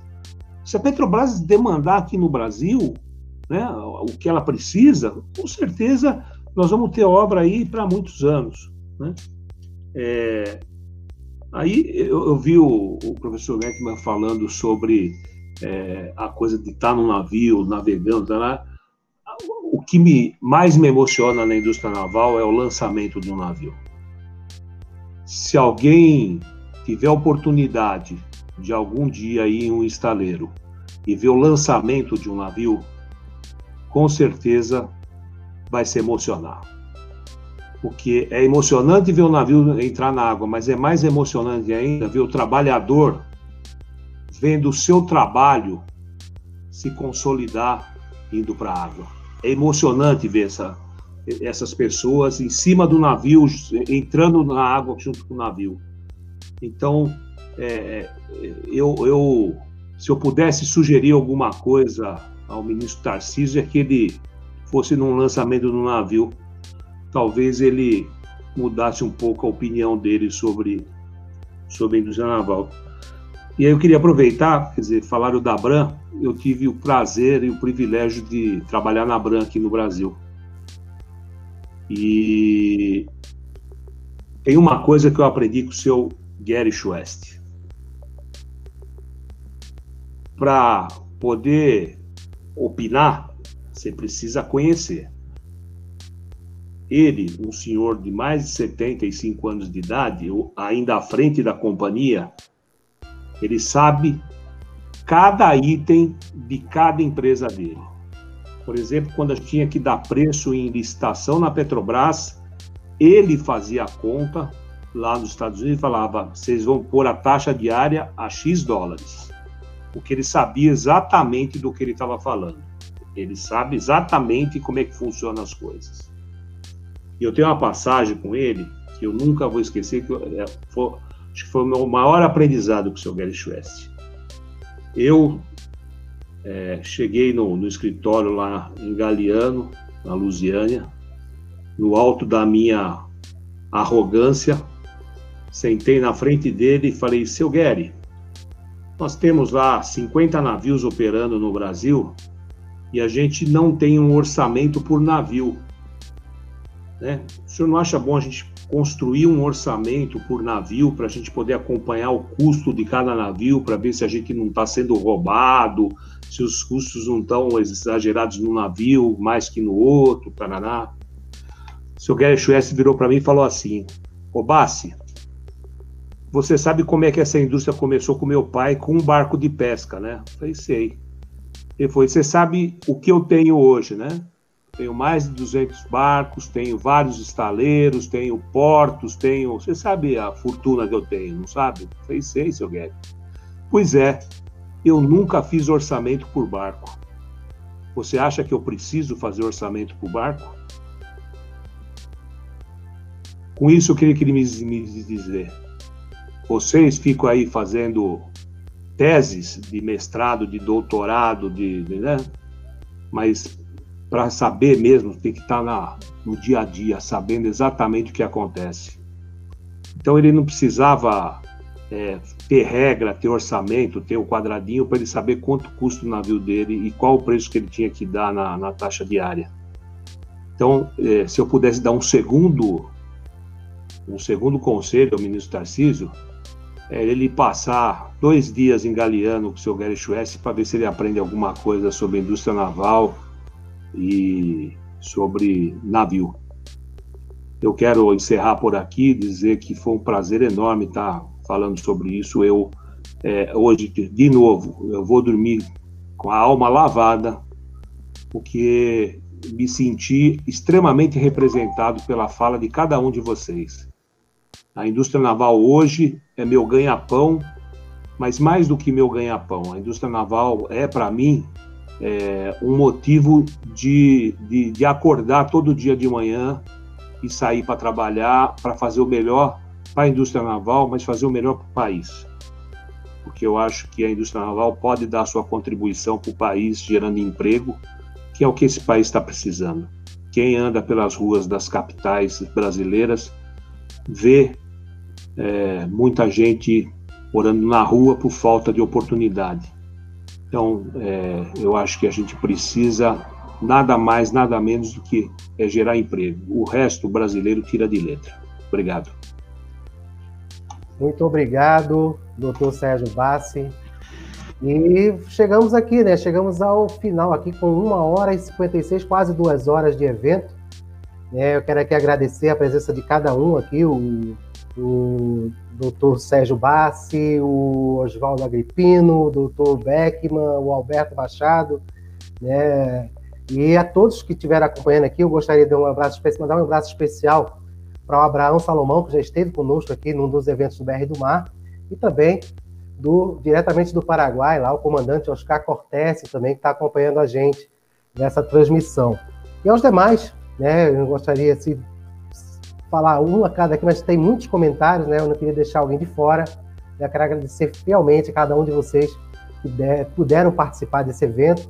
E eu peço gentilmente que compartilhem, né, divulguem o nosso trabalho que a gente vem fazendo aí, né, que eu venho fazendo desde 2017, né, quando as lives começaram a ficar popular durante a pandemia, eu já havia produzido conteúdo desde 2017 relacionado à, à logística portuária, né, o que acontece nos portos, certo? E só lembrando aqui, né, que vai ficar salvo no YouTube esse evento, também lá no meu perfil no LinkedIn, como também na versão podcast lá no Spotify, que a gente já está batizando de MTZcast. Senhores, doutor Oswaldo Agripino, doutor Sérgio Bassi, doutor Wellington Beckman, doutor Alberto Machado, se puderem continuar aí nos nossos bastidores virtuais, nos nossos bastidores virtual, né? é, virtuais, porque cada um vai estar no seu bastidor, né? Então, eu, gostaria muito que a gente está encerrando agora. Vou deixar um minuto aqui só de, de, de, de informações finais mesmo do evento, para que as pessoas que estejam acompanhando aqui possam interagir ainda no bate-papo. Né? Opa, ainda tem aqui a, a, presença aqui do Rogério, voltou, eu pensei que ele tivesse saído. O Rogério Bogeia, deixa eu ver aqui, voltou, não voltou? Voltou? Rogério? Ele já saiu da aula. Oi, montei. Saí da aula agora. Estamos, estamos aqui ao vivo.